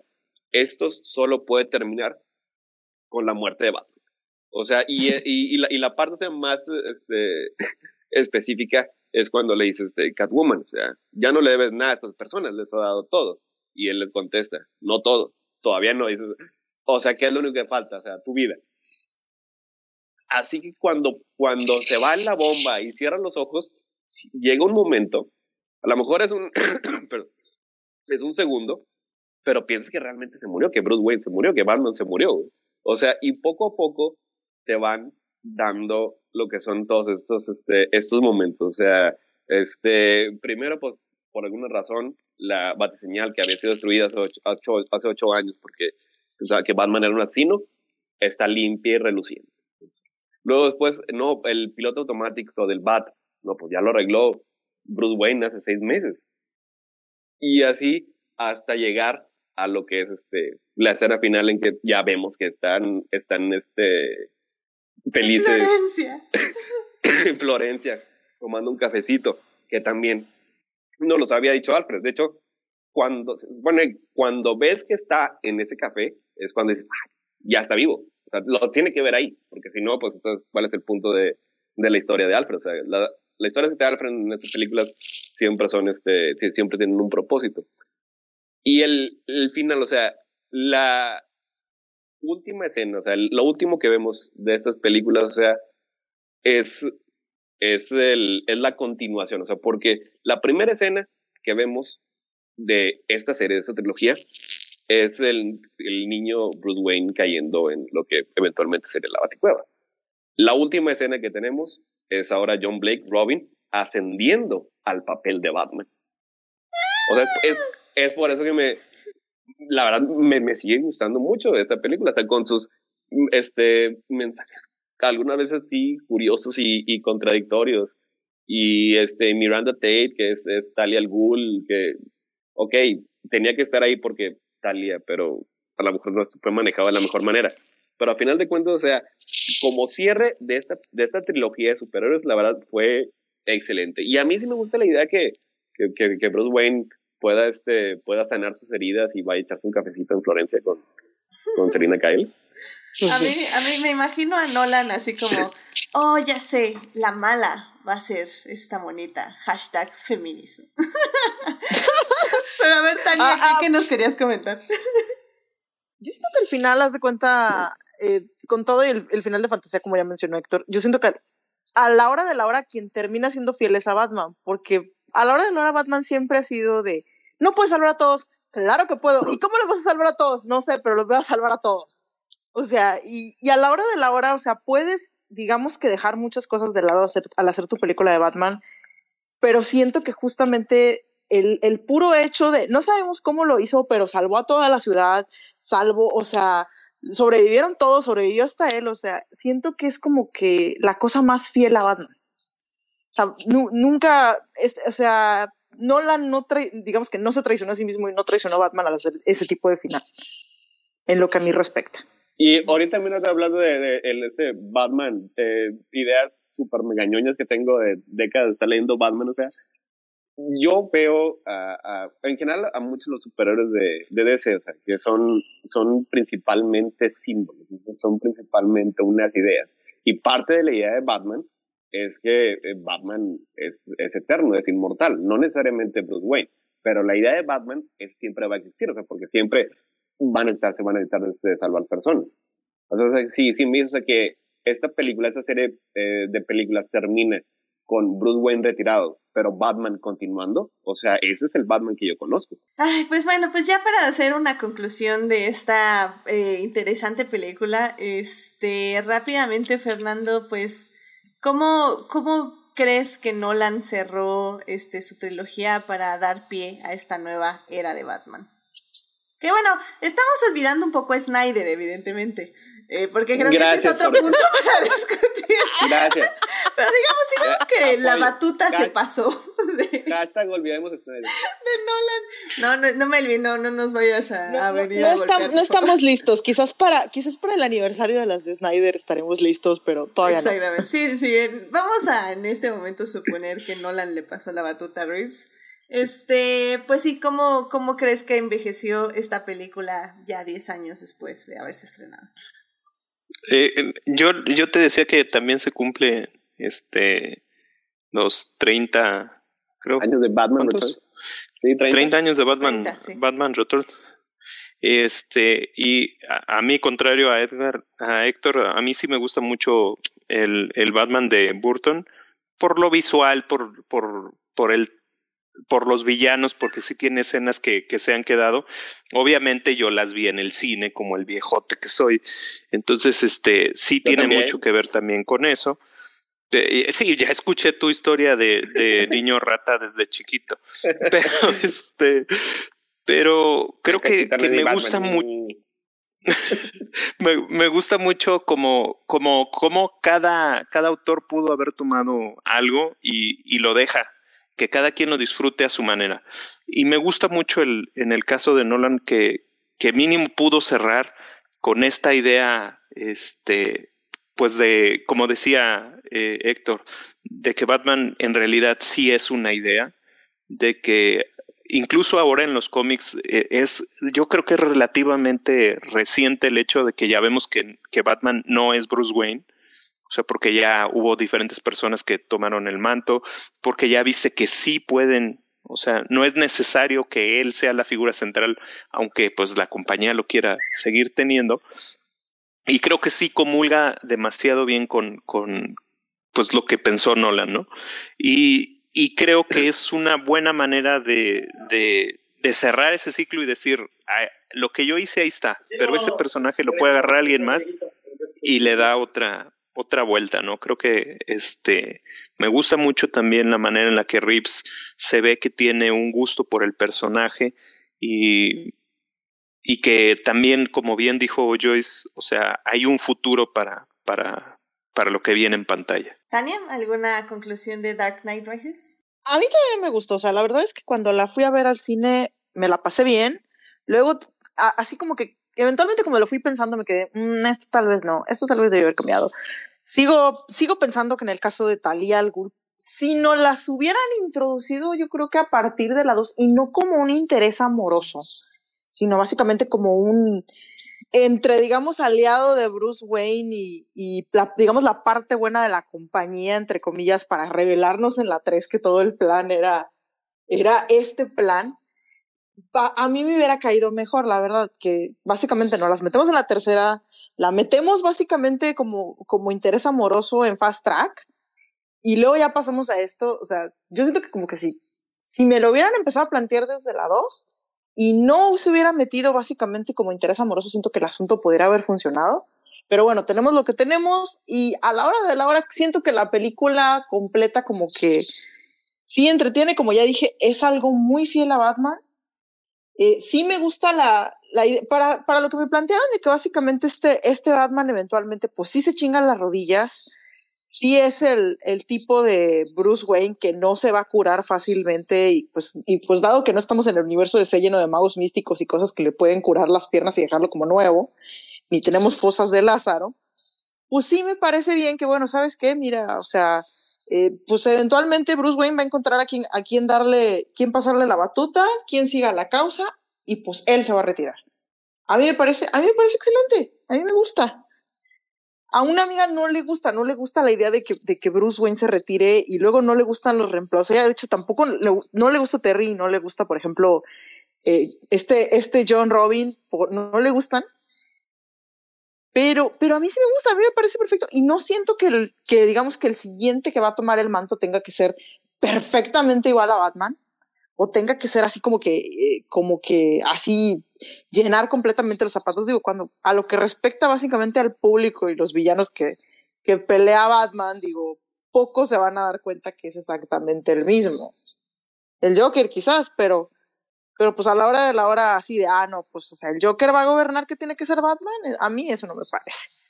Entonces, a mí me gusta, a mí me gusta esta conclusión para, es, para esta serie de películas que me plantearon. Quizás si me la ponen si me lo, si me pusieran esta conclusión a otros, a, otras adaptaciones de Batman, quizás no me gustaría, pero yo siento que en esta sí se la ganó. O sea, sí se ganó, sí se ganó el retiro que, que nos está planteando. Excelente. Muy bien, muy bien. Pues Héctor, una conclusión rápida. Eh, bueno, este, ya establecí que a mí me gusta mucho este, la, eh, la trilogía del, del Caballero Oscuro. Y, y, de hecho, o sea, yo en mi mente puedo ver, o sea, algo común en, bueno, no tan común, pero ha habido un par de escritores eh, de Batman, de los mejores que han tenido, que tienen la idea de que todo el Batman es, es válido. O sea, las historias, este, las originales de los 40, que eran un poco más oscuras, las historias más ridículas de los 60, las más aventureras de los 70, o sea, todas esas son parte de Batman. Así que así es como yo veo todas las películas, sí, incluso las que no soy tan fan de Tim Burton, las de Schumacher, este, las de, este, las de Nolan y ahora también las nuevas de Rip todas son parte, o sea, de, de, todo el espectro que existe, o sea, de Batman, que es de las razones por las que es un personaje tan flexible y elástico. Y en lo que respecta a, a Batman como, como idea, como ideal, eso es lo que las películas de Nolan hacen de una manera excelente. O sea, si, si ya después Matthew Reeves nos mostró la parte humana, la parte introspectiva de Batman, Nolan nos mostró la parte de Batman como un símbolo. O sea, y eso es, eso es lo que sigue haciendo bien. Las películas están muy bien realizadas. Sí, también tienen, tienen este, un poco sus defectos, este, como, como tienen todas las películas, las películas de Nolan, pero en general son muy entretenidas y están muy bien realizadas. O sea, yo creo que como fan de Batman, digo, sí nos debemos de sentir este, bastante contentos que hemos visto tantas distintas interpretaciones del personaje en, en, la pantalla chica y grande y todo. Excelente, muy bien, pues ahí está nuestro pequeño bueno, análisis de Dark Knight Rises. La película la pueden ver en HBO Max y la verdad sí me quedé con muchas ganas de ver este, pues, pues sí, o sea, la verdad en un mundo perfecto eh, me hubiera gustado ver pues evidentemente la parte 1, la parte 2 y la parte 3, es decir, hacer un, un maratón. Pero bueno, pues a veces no se puede, así que vi esta última y la verdad las otras dos las he visto muchas veces, así que estuvo bien. Y, y pues la disfruté, así que vayan a ver The Dark Knight Rises, que está en HBO, y pues vayan a ver este de Batman al cine. Y bueno, ya con eso ya llegamos al final de este programa, en serio que ahora sí me pasé, me pasé. Sí, es que sí, no, no debía haber puesto The Dark Knight Rises, pero ¿quién iba a decir que teníamos que decir cosas de Batman? Yo, yo no lo iba a decir. Pues bueno, pues muchísimas gracias, Héctor, Tania. Sí, nadie Muchas gracias, Héctor, Tania y Fernando por venir al programa. Fernando, muchas gracias por venir. ¿Dónde te puede encontrar nuestro público? Pues a mí me pueden encontrar en Twitter como arroba FDO Alonso. Este, por ahí ya casi no escribo mucho de cómics de repente, eh, escribo mucho de, de automovilismo y pues respondo. La verdad es que luego sí respondo mucho más ahí, me mandan mensajes, ahí veo cosas que ponen las personas y, y me dan risa o algo o los molesto, también lo hago ahí. Excelente, muy bien. Héctor, muchísimas gracias por venir. ¿Dónde te puede encontrar nuestro público? Eh, se pueden encontrar en Crónicas del Multiverso. Es un podcast en los que hablamos de cómics, películas, este, videojuegos, series de televisión y todo. Estamos los jueves, entre jueves y viernes a la medianoche. Estamos los domingos después de las 10 y los martes a las 9 y media. En las últimas dos semanas hemos estado hablando de Batman. Estamos hablando de historias de Batman y el jueves pasado hablamos durante más de tres horas también sobre The Batman.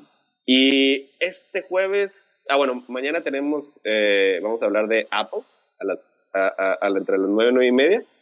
Y el jueves vamos a tener Turning Red de Pixar. Donde espero que aquí unas personas aparezcan ahí en, los dos. A ver qué pasa, no me acuerdo el de mañana, Dios. Ok, muy bien, muy bien. Muchísimas gracias, Héctor. Tania, muchas gracias por venir al programa. ¿Dónde te puede encontrar nuestro público? Ah, bueno, pues me pueden encontrar básicamente en Twitter como arroba romanticide. Eh, me pueden encontrar eh, en, en casi todos los podcasts actuales de Crónicas del Multiverso, con contadas excepciones. Eh, tanto en el de los jueves como en el de los martes como en el de los domingos, pero la verdad es que en el de Saint Seiya y en el, en el de Nightwish hablo más. Eh, también estoy en TikTok, aunque luego se me olvida el nombre de usuario. Ahorita lo tengo un poco inactivo porque no me ha besado la musa, pero estoy como caramel-machete. Y esos son los lugares donde ustedes se pueden encontrar. Excelente. nada más este, eh, rápidamente, ya porque todos estamos aquí en Crónicas del Multiverso en distintos puntos. Quiero extender la invitación a Fernando. Cuando quieras estar en Crónicas, eh, tienes la puerta abierta. Ay, muchas gracias. Ay, estoy honrado, voy a llorar. Excelente, muy bien. Pues ya saben, a mí también me pueden encontrar en HT Idea, donde eh, hablo de Reylo, de Hannibal y de Lewis Hamilton, que ya empieza la Fórmula 1 esta semana. Qué difícil, qué difícil, pero pues ¿qué le vamos a hacer? Hamilton va a ganar todas las carreras como tiene que ser y va a ser increíble verlo en este viaje. Así bueno. Y bueno, ya saben, Yo, yo estamos... estoy esperando la reseña de, de, de la serie de Netflix, de Drive to Survive. Eh, no va a pasar. No. me quiero demasiado. Pero bueno, ya, este, tenemos los miércoles los estrenos en YouTube a las 9 de la mañana. Ya saben, estamos en todas las demás plataformas. Saludos a Belén, Fer- eh, bueno, Fernando está aquí. a Belén, a Dimelsa, a Jessica, a Jesús Alfredo, a Jorge Arturo, a Jos, eh, bueno, Joyce, que estuvo aquí en el programa, Juan Pablo Nevado, Julio, Luis, Pamela, Taco de Lechuga, y Simena, quienes son parte del team diferidos. Muchísimas gracias por escuchar. Muchas gracias a quienes estuvieron aquí en el chat, que estuvo Uriel, estuvo Saulo, estuvo Jimena, también estuvo Falange, este, este Julio, y también pasó Sofía a saludar y Marsalis21 también a saludar. Y también está Julián García. Muchísimas gracias por acompañarnos en vivo. Y recuerden, estamos en las demás plataformas, en Instagram y en Facebook. La próxima semana, eh, la próxima semana quería yo hablar de los Oscars, de tres películas en específico, pero realmente Turning Red me encantó, y entonces chance hablamos de Turning Red, así que tal vez pongo una encuesta para ver de qué quieren que hablemos la próxima semana, así que estén ahí pendientes en Instagram. Spider-Man. Spider-Man vamos a hablar ya que salga la copia digital, que eso es como en dos semanas, que es el 28, Oh. tal vez hablamos el 28 de Spider-Man, así que Oh, estén ok. al pen- Sí, ya, Spider-Man también ahí, ahí. lloramos, lloramos ahí. Pero bueno. Eh, bueno, pues muchísimas gracias por escucharnos. Este. mm, eh, perdón, me, me puse a leer el chat. Eh, muchísimas gracias por escucharnos, cuídense mucho y pues ya saben, sigan usando cubrebocas y no bajen la guardia. Así que eh, nos vemos, muchísimas gracias por venir. Adiós Fernando, Héctor y Tania. Cuídense mucho. Bye bye. Bye bye.